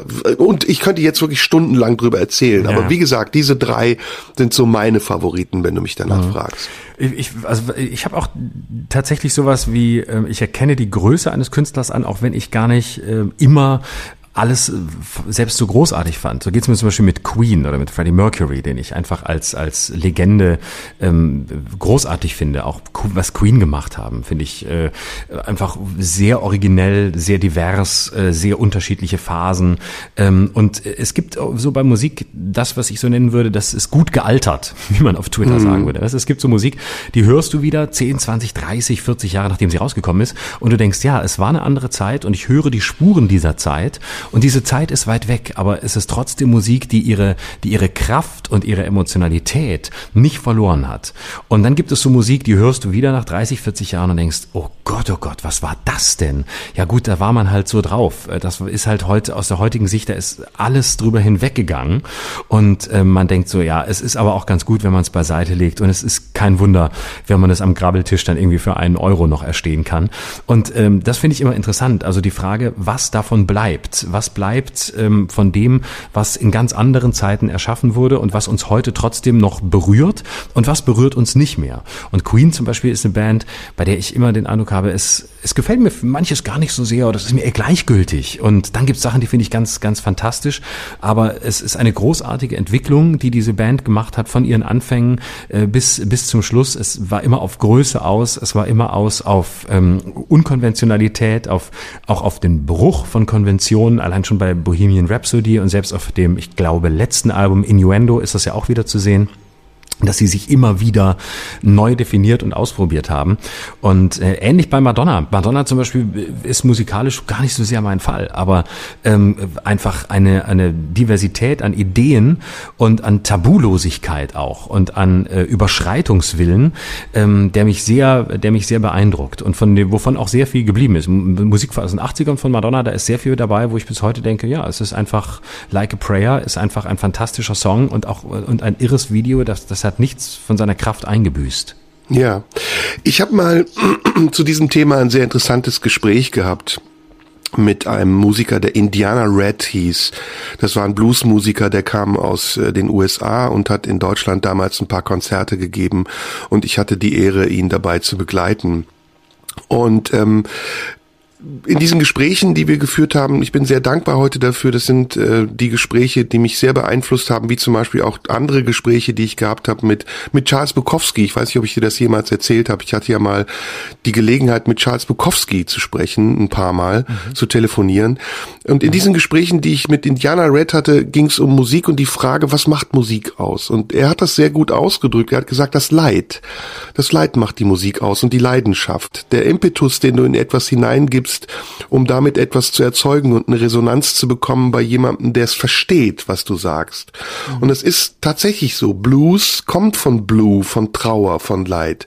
Und dieser Musiker, der ein ganz tragisches Schicksal hat, seine Frau ist gestorben bei einem Autounfall, glaube ich, seine ähm, Eltern auch unglücklich umgekommen, seine Kinder, also er hat wirklich alles im Leben verloren, was man verlieren kann, der hat das in seiner Musik erzählt. Egal was er gespielt hat, egal welchen Ton er gesungen hat, man hörte das aus dieser Musik raus. Und das gibt's eben in jeder Epoche, zu jeder Zeit. Und wenn Musik das erfüllt, wenn sie also nicht konstruiert ist, um mich zu etwas zu bewegen, so wie die funktionale Musik, über die wir gesprochen haben, wenn die Musik echt ist, dann ist es egal, welche Musik es ist. Und das ist zum Beispiel bei Prince sehr, sehr deutlich zu spüren, ja. dass Prince jemand ist, der immer mit dem, was er gemacht hat, eine ernsthafte Absicht gehabt hat. Eine, eine Absicht, die sich äh, aufschichtet in, in Sexualität, in Widerstand, in äh, ähm, einen Gegenentwurf zu einer amerikanischen Identität, in Flexibilität, in, in Verrücktheit, in, in Neugier, Dinge ausprobieren zu wollen und Dinge mischen zu wollen. Das ist übrigens immer das Innovativste, was es in der Musik gibt, wenn Dinge gemischt werden. Aber sie müssen nicht immer gemischt sein. Sie können zum Beispiel auch eindeutig sein. Led Zeppelin zum Beispiel ist sehr eindeutig. Für mich übrigens tausendmal besser als Queen Queen und interessanter, die Blaupause für die Rockband der 70er Jahre und auch wesentlich erfolgreicher. Queen war für mich immer eine B-Band, die dann durch den tragischen Tod Freddie Mercurys zu einer A-Band geworden ist.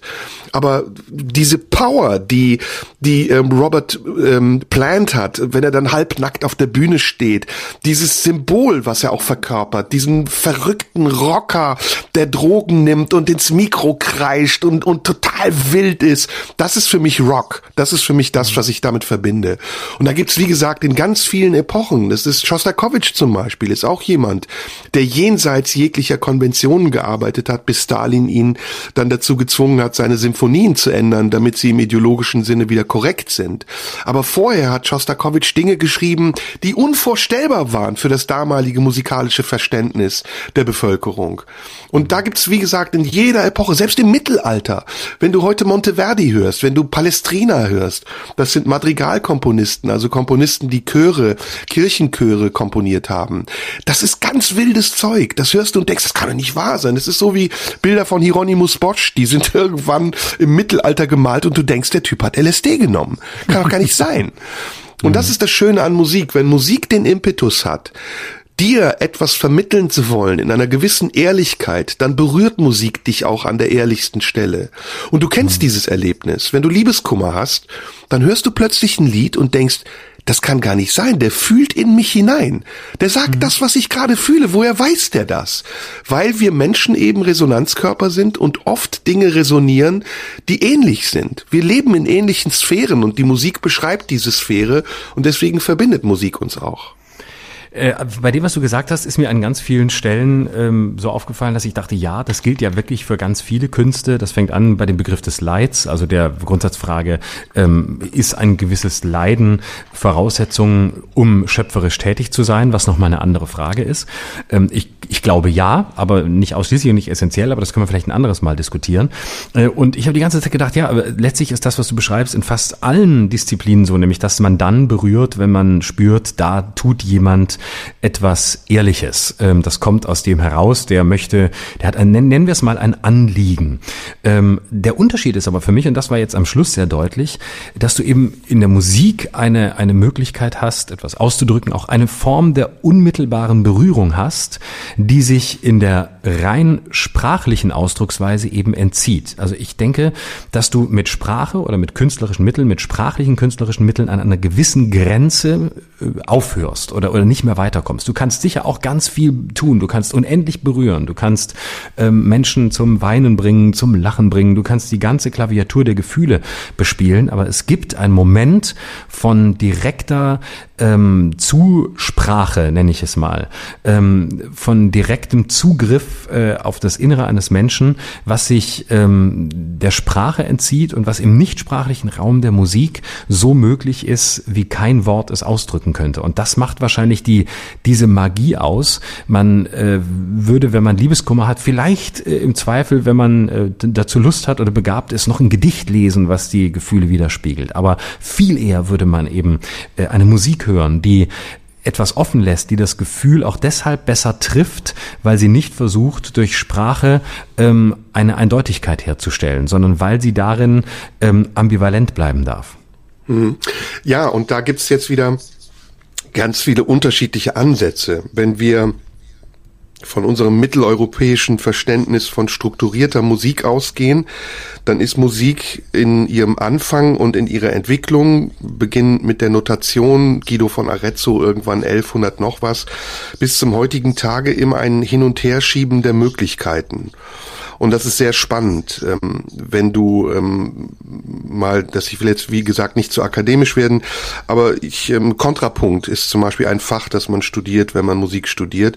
Im Kontrapunkt geht es um äh, die Einhaltung bestimmter Gesetzmäßigkeiten und die Entfaltung innerhalb dieser Gesetzmäßigkeiten. Das heißt, du hast ähm, als Basisform äh, eine Kadenz. Kennst du dich ein bisschen aus? Eine Kadenz ist äh, äh, äh, als CFGC.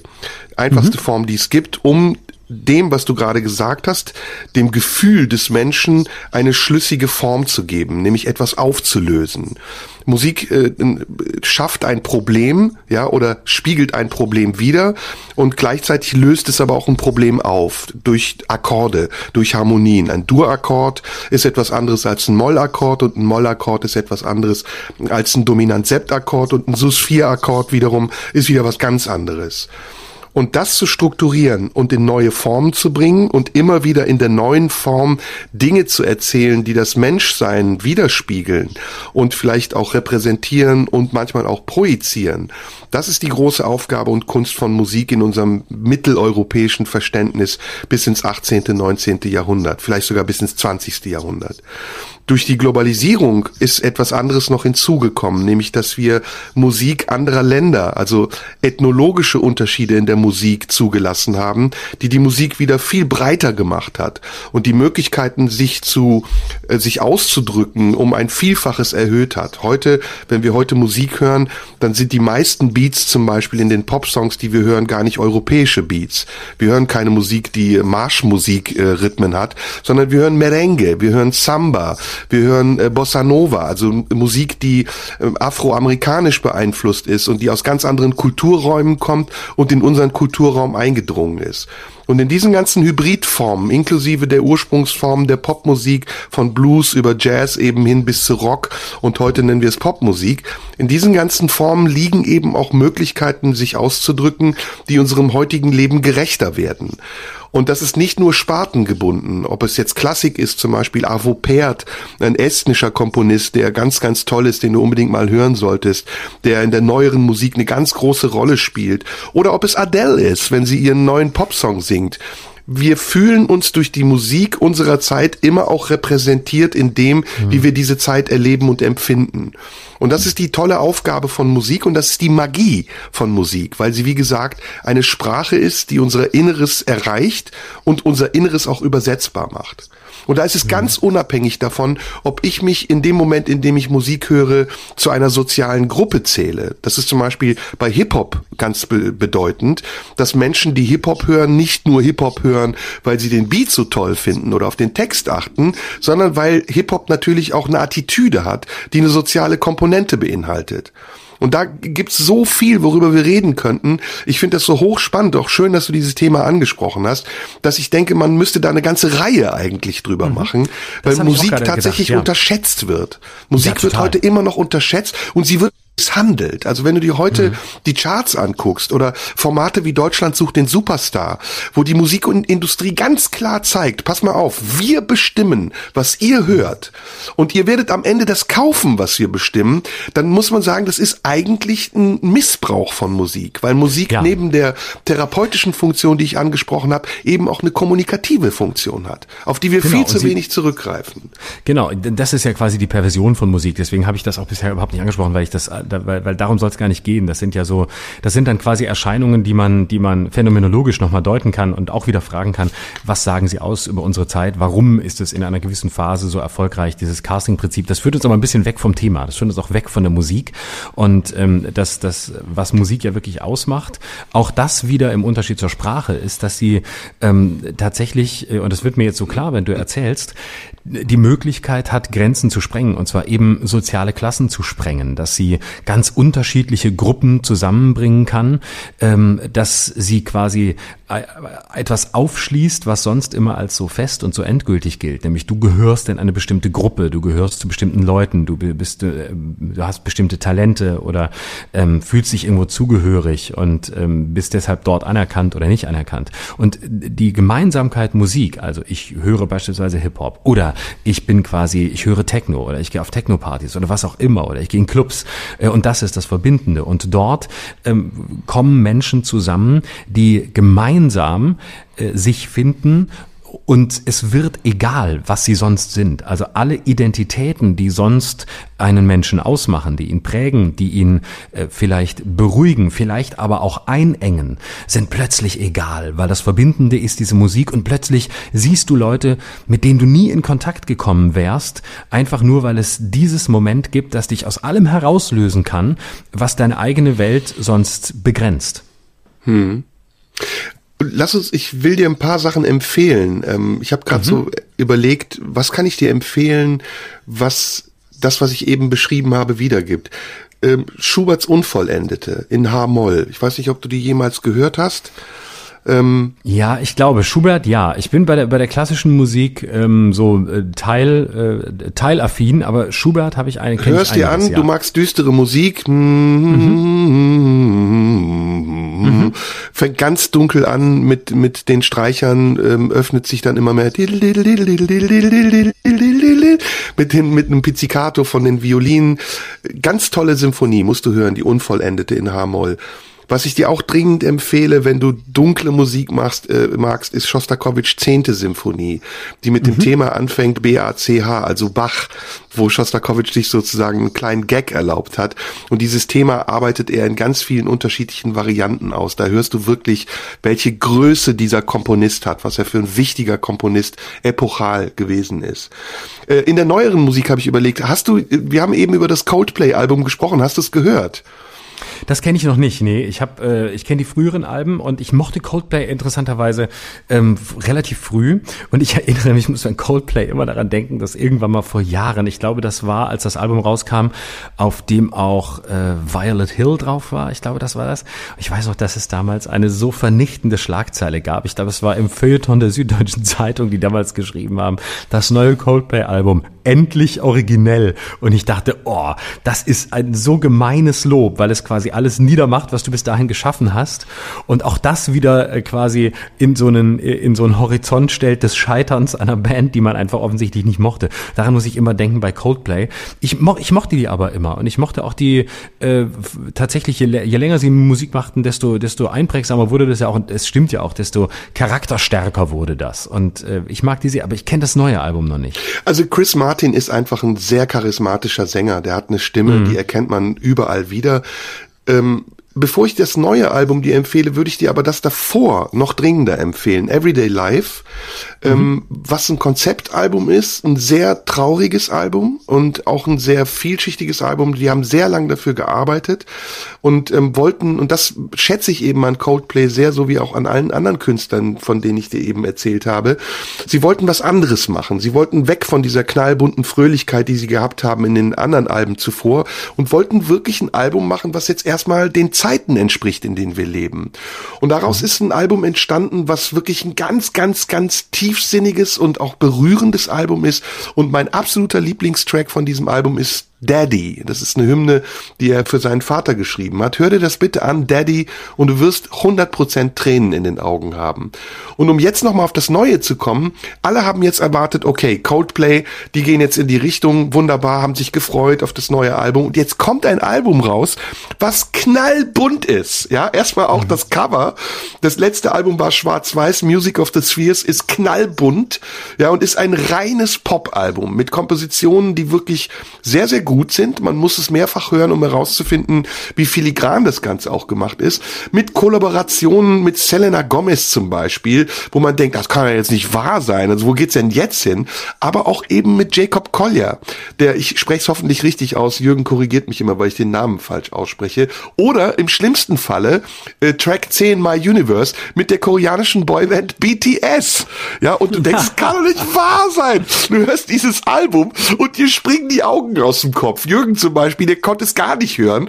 Oder auch mein Freund Achim, der hat gesagt, das geht gar nicht, dieses Ding geht gar nicht. Für mich ist es super, weil es gibt keine andere Alternative als den kompletten Kurswechsel, wenn du innovativ genau. sein willst. Und das machen ja, die und das finde ich ja. unglaublich mutig. Deswegen, ich empfehle dir mhm. und auch den Zuhörern dringend das neue Coldplay-Album. Und das ist äh, ja, das ist tatsächlich heute besonders mutig, weil ähm, es läuft ja auch in der Musik ähm, sehr vieles und da sind die Castingshows ja nur ein Beispiel in die Richtung der Erwartbarkeit. Ne? Also ähm, ich kann mir vorstellen, dass es äh, als Musiker, wenn du heute startest oder wenn du auf so einem Weg nach oben bist, verdammt schwer ist, eine Originalität zu behalten, weil Plattenfirmen und alle, von denen du ja nach wie vor abhängig bist, ähm, dir sehr wahrscheinlich eher sagen werden, sei berechenbar, sei vorhersehbar, äh, tu das, was deine Fans von dir wollen, nicht zu weit abschweifen von dem Weg, den du gerade eingeschlagen hast, du verkaufst nichts mehr. Und umso schöner ist es ja, wenn Musiker diesen Mut haben und einfach sagen, ey, es ist egal, wir haben gerade ein depressives Album gemacht und jetzt überraschen wir die Leute komplett und machen was völlig anderes. Und genau ja. darum geht's ja eigentlich. Das gilt ja auch für alle Künste, ähm, nämlich das Unberechenbare, das Verrückte, ähm, das Exzessive, äh, das, das nicht vorhersehbare und plötzlich passiert irgendwas. Und jenseits der Musik, weil auch das, dasjenige, was mich an Kunst immer am meisten beeindruckt hat, wenn ich gesehen habe, da wechselt einer einfach die Spur. Da passiert was Neues, da wendet einer, da äh, denkt sich jemand was völlig Neues aus und pfeift auf all das, was vorher war oder was irgendwie Erwartung ist oder was erfüllt werden muss, sondern es ist einfach was Neues da, es ist ein Impuls da, man macht sich Gedanken, man äh, guckt, wie, wie setzt man das um und tut etwas, wo alle erstmal sagen, wow, okay, hätte ich nicht mit gerechnet, muss ich mir anhören, muss ich mit klarkommen, vielleicht spaltet es, die einen lehnen es ab, die anderen lieben es und ähm, genau das ist ja das, was, was Kunst auch ausmacht, wo sie dann auch, wo sie dann auch spannend wird und wo sie wirklich zur Auseinandersetzung einlädt. Hm. Jetzt habe ich noch ein letztes Thema, wenn ich das mal mhm. einbringen darf. Na klar, jetzt haben wir sehr lange über Musik geredet. Das setzen wir fort. Ähm, das Thema ist so vielschichtig, dass das machen wir, das werden wir immer mal wieder aufgreifen. Das ist also hiermit nicht beendet. Finde auch, finde auch. Und ich finde, wir sollten am Ende vielleicht noch mal so ein bisschen in Richtung Sex gehen, mhm. weil ähm, und vorher noch ja mal sagen, dass wir unseren, dass man unseren Podcast auch abonnieren kann. Für die, die äh, drüber geskippt haben, das war ein großer Fehler, ist ein wichtiger Hinweis. Abonniert unseren Podcast auf allen Portalen. Genau, sehr gut. Ähm, mein Thema ist ganz einfach, Nacktheit. Oh. Was, wie findest du Nacktheit? Wie gehst du mit Nacktheit um? Empfindest du es als übergriffig, wenn andere nackt sind? Äh, meidest du die Sauna oder gehst du gern in, ins Freibad, FKK? Was ist, was ist dieser Begriff Nacktheit für dich? Mm, also ich habe mit Nacktheit überhaupt gar kein Problem. Ähm, ich bin tatsächlich in einer in einer FKK-Familie groß geworden. Also ähm, meine Eltern haben das, als ich Kind war, immer gemacht. Also für mich war das völlige Normalität. Für mich war quasi, wenn wir an die Nordsee gefahren sind in meiner Kindheit, der Textilbadestrand, das war so ein bisschen, das war so der Spießerstrand. Da geht man nicht hin und da zieht man was an. Das war so völlig normal.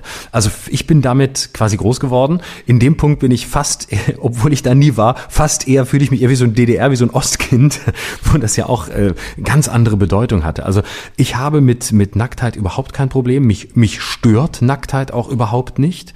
Ähm, ich äh, finde das sogar ähm, ehrlich gesagt ziemlich ähm, entwaffnend und ähm, es hat etwas ähm, sehr, ja, irgendwie sowas es hat so was Beruhigendes. Also für mich hat das, wenn alle so, wenn alle so waffenlos sind und keiner hat irgendwelche Hosen an, da sieht man immer, wenn man in diesen Gegenden ist, wo viel FKK gemacht wird, wenn dann plötzlich irgendwelche Leute durchlaufen, die dann plötzlich was anhaben, wo du dann so diese, diese verspießerten Spannerblicke siehst, ne, so, ah, die anderen sind nackt, ich nicht und äh, dann irgendwie mit so einer, mit so einer halben Latte da durch die Gegend laufen, um sich die anderen anzugucken. Das ist eigentlich das Unangenehmste. Sowas hat man unter Leuten, die nackt sind, eigentlich nicht.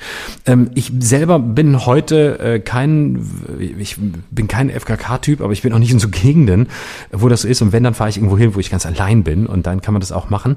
Ich finde, ich finde Nacktsein, ehrlich gesagt, sehr angenehm. Ich assoziiere damit sehr viel ähm, Entspanntheit und was total äh, Positives und ähm, etwas äh, völlig ähm, ja, so etwas, was ich auch diesen, diesen Kriterien äh, von, von äh, ähm, dummem äh, Angemache und so völlig entzieht, weil ich das in diesen Kreisen so, ähm, gibt sicher auch, aber gar nicht so sehr erlebe, eben weil alle so gleich sind. Es hat auch so was Gleiches. Es zeigt sich jeder in seinen, in seinen größten Abgründen, in seinen größten Schwächen, Stärken ähm, und es ist überhaupt nicht dieses Schaulaufen, was man vielleicht von außen gerade denkt. Mhm. Interessant. Bei mir ist es ganz unterschiedlich. Ja? Ganz unterschiedlich, ja.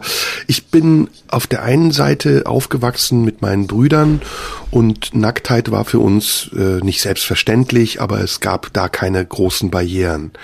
Während ich zum Beispiel meine Schwester und meine Mutter bis zum heutigen Tage nicht nackt gesehen habe. und es ähm, tatsächlich wie ein Tabu war. Also die Frauen mhm. von den Männern, wir waren getrennt und unter uns Männern hatten wir Nacktheit. Deswegen haben wir neulich auch über Homosexualität gesprochen und ich habe dir gesagt, für mich hat das immer was Brüderliches. Also männliche Nacktheit und Sexualität geht bei mir immer in diese Richtung Brüderlichkeit. Mhm. Ähm, während die Frauen für mich immer das Unbekannte und das Reizvolle waren und so das, was man durchs Schlüsselloch entdeckt. Auf der anderen Seite bin ich selbst manchmal total prüde. Also ich bin zum Beispiel jemand, der sehr ungern in die Sauna geht. Mhm. Nicht nur, weil ich selbst nicht gesehen werden will, sondern weil ich auch die anderen nicht sehen will. Mich belästigen manchmal, also wenn ich dann Leute sehe, die irgendwie Piercings am Sack haben oder, ähm, oder Tattoos überall am ganzen Körper und du siehst, okay, die haben eine andere Sexualität, als sie es ausstrahlen und die scheint irgendwie extrem zu sein, dann ist das für mich total belästigend und ich will diese Gedanken nicht haben, deswegen meide ich das auch gerne. Interessant, das ist bei mir krass, ja. Ich wollte nicht unterbrechen, und das dritte, genau letzte das ist, Ja, und das dritte, letzte, um es noch schnell hinzuzufügen, ist total paradox. Als Schauspieler musste ich halt auch sehr oft nackt spielen. Und das war überhaupt kein Problem für mich, obwohl es in Situationen war, wo jeder normale Mensch sagen würde, alter Schwede, das ist aber wirklich heftig. Also ich erinnere mich zum Beispiel an meine, eine meiner ersten Proben in Oberhausen, als ich am Schauspielhaus war. Da hat der Regisseur schon, ich glaube, in der ersten oder zweiten Probe gesagt, zieht euch mal aus zu, zu mir und der Hauptdarstellerin. Und dann mussten wir nackt in der Wanne stehen, ich und diese Frau, wir haben uns zweimal erst gesehen und dann total wild rummachen. Und ich weiß noch, wie ich, wie du es eben richtig gesagt hast, mich dabei total gefeit und erhaben gefühlt habe, weil ich vielleicht in dem Moment wusste, das ist mein Job, das zu tun. Ich meine, heute würde ich natürlich den Regisseur fragen, warum soll ich das machen? Ich war damals zu, zu unerfahren und deswegen auch zu unterwürfig.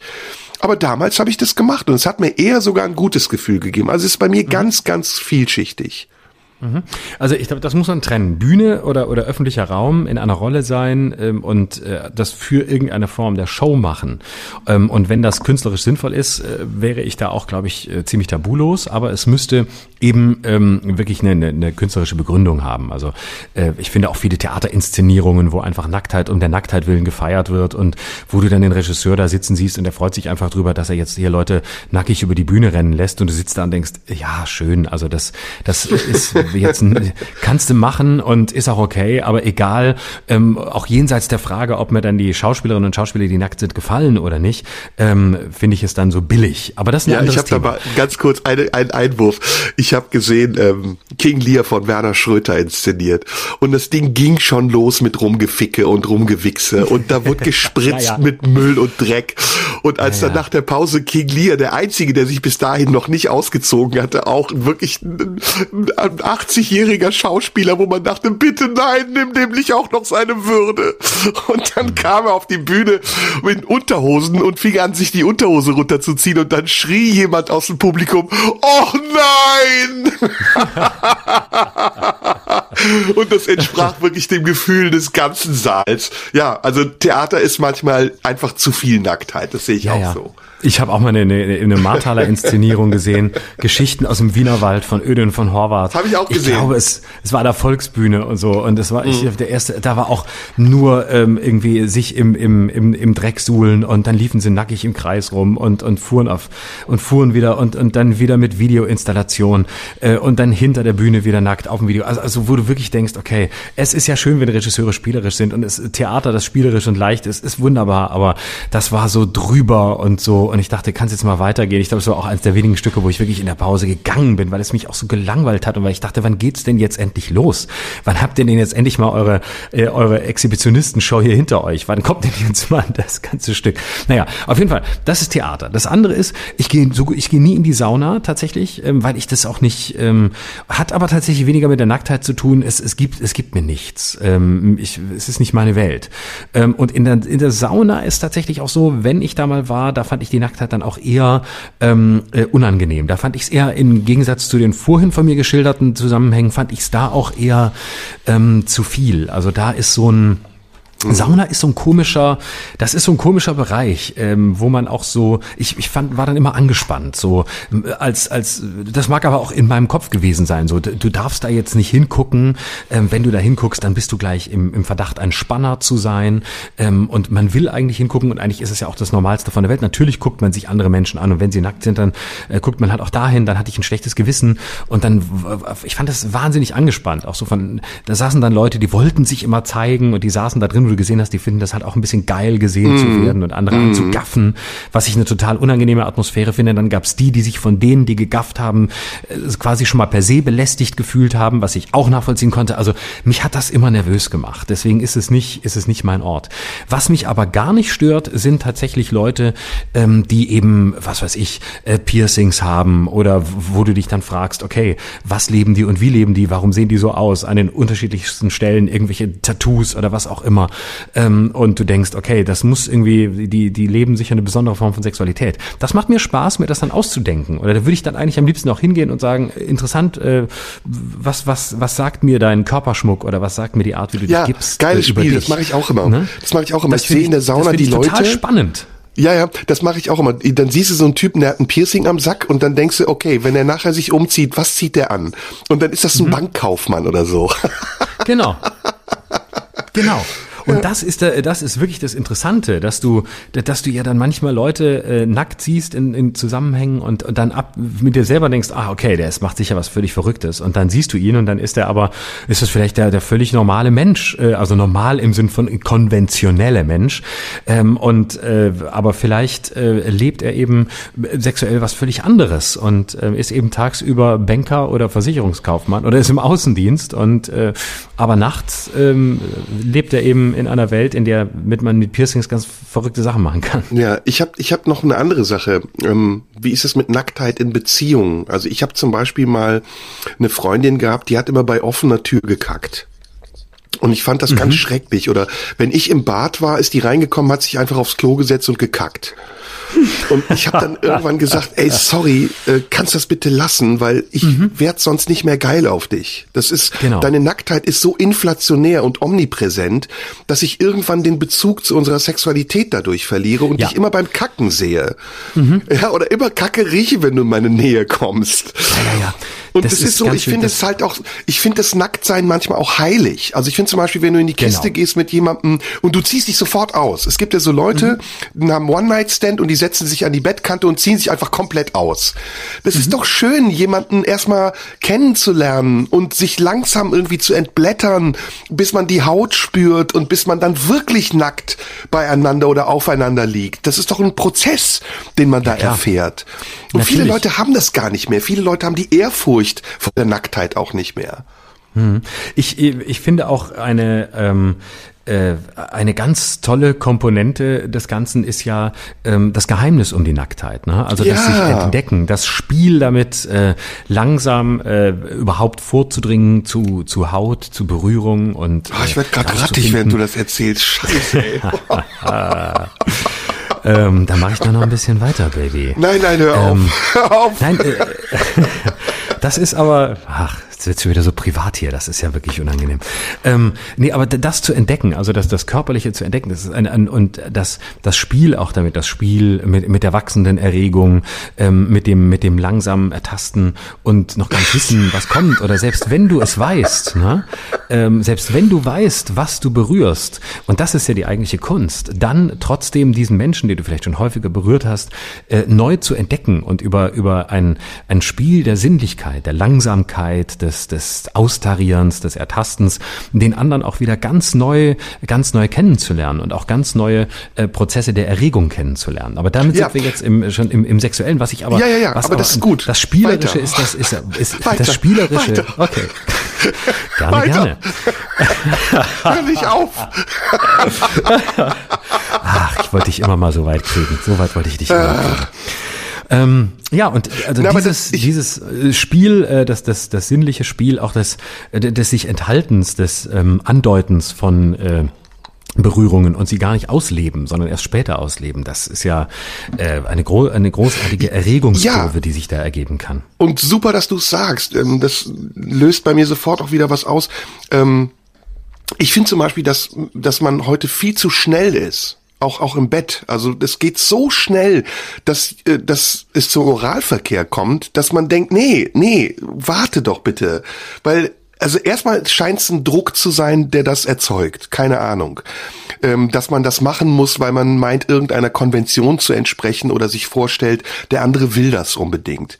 Aber es erzeugt ja auch Druck. Also es ist ja so, dass du dann als derjenige, an dem es gemacht wird, auch denkst, okay, ich muss jetzt performen, ich darf jetzt nicht versagen, weil ich werde ja jetzt an meiner empfindlichsten Stelle gepackt oder mhm. gelutscht. So. Und das ist zum Beispiel auch etwas, ich, ich halte zum Beispiel den Vorgang des Miteinanderschlafens, den Geschlechtsverkehr, für eine ziemlich komplizierte Sache.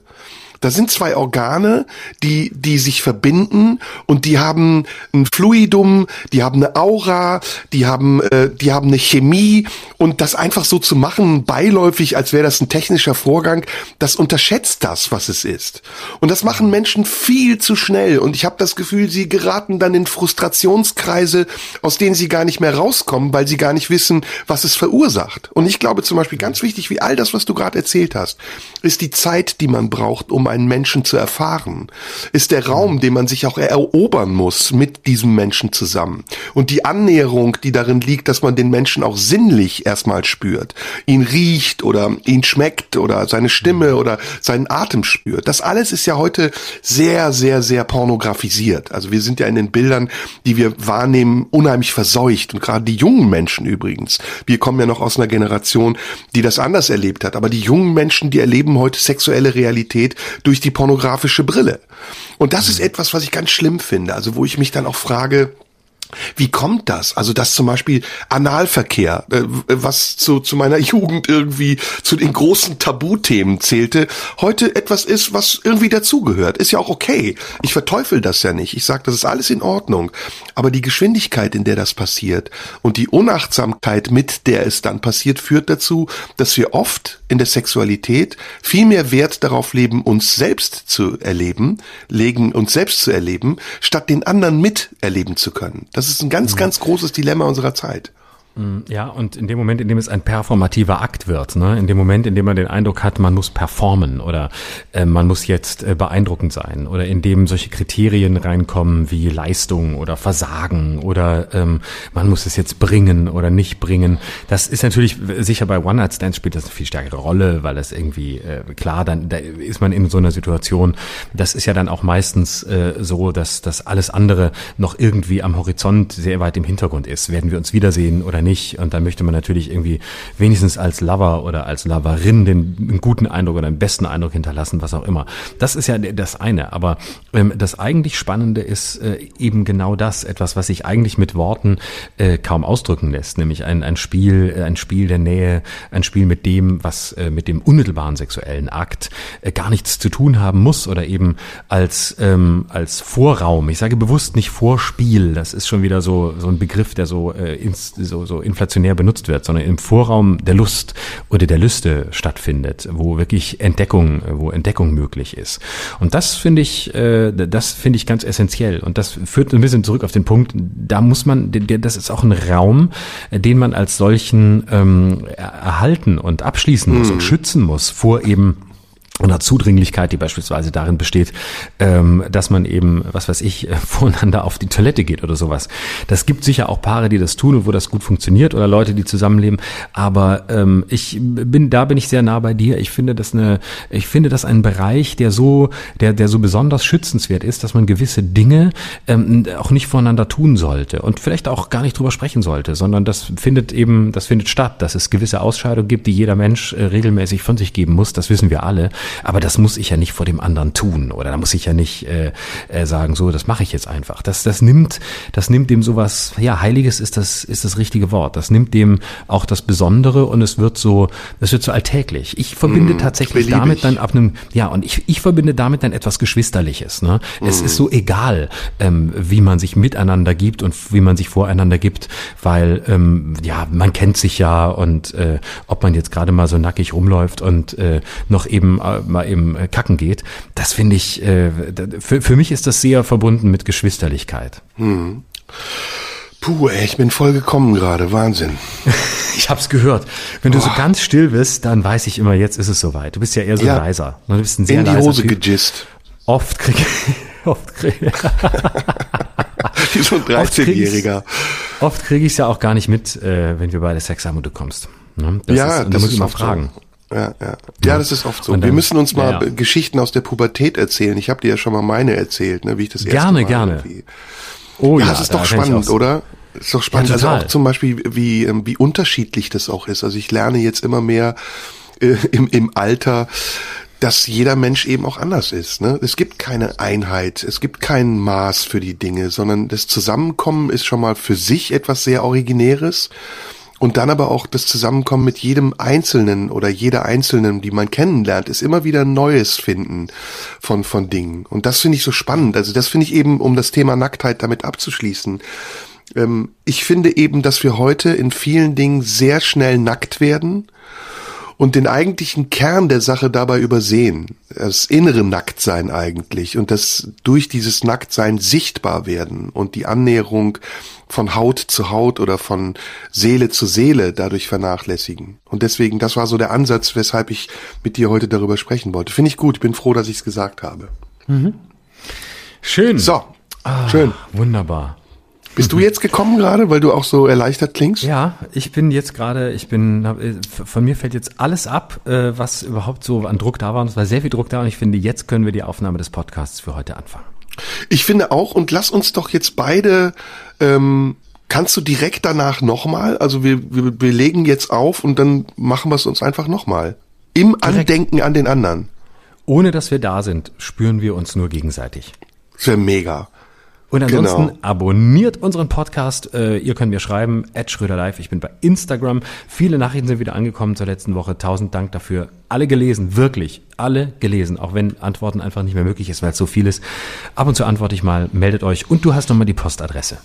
Die Postadresse ist die Marlene Dietrich Allee 20 in 14482 Potsdam und wir haben wirklich sehr viele Briefe bekommen, Florian. Mhm. Ich habe dir ein Bild davon geschickt. Äh, vielen Dank für eure Zuschriften, die sind alle sehr freundlich, zum Teil sehr bewegend und ähm, schreibt uns weiter. Wir lesen eure Briefe und freuen uns drauf. Ja. Genau. Ansonsten war's das für heute. Wir hören uns nächste Woche. Habt eine schöne Woche und ähm, schwelgt in den Erinnerungen. Und wenn ihr eine Partnerin, einen Partner habt, dann ähm, versucht ihn doch mal neu zu entdecken, so als hättet ihr ihn noch nie gefühlt oder sie. Und mal sehen, was dann passiert. Und das, was dann passiert, schreibt ihr uns dann. So. Kann ich jetzt loslegen oder ja, ne? Los, mach. Gut, bis Steht später. Ciao. Tschüss. Das war Schröder und Sumunju. Der Radio 1 Podcast. Nachschub gibt's in einer Woche.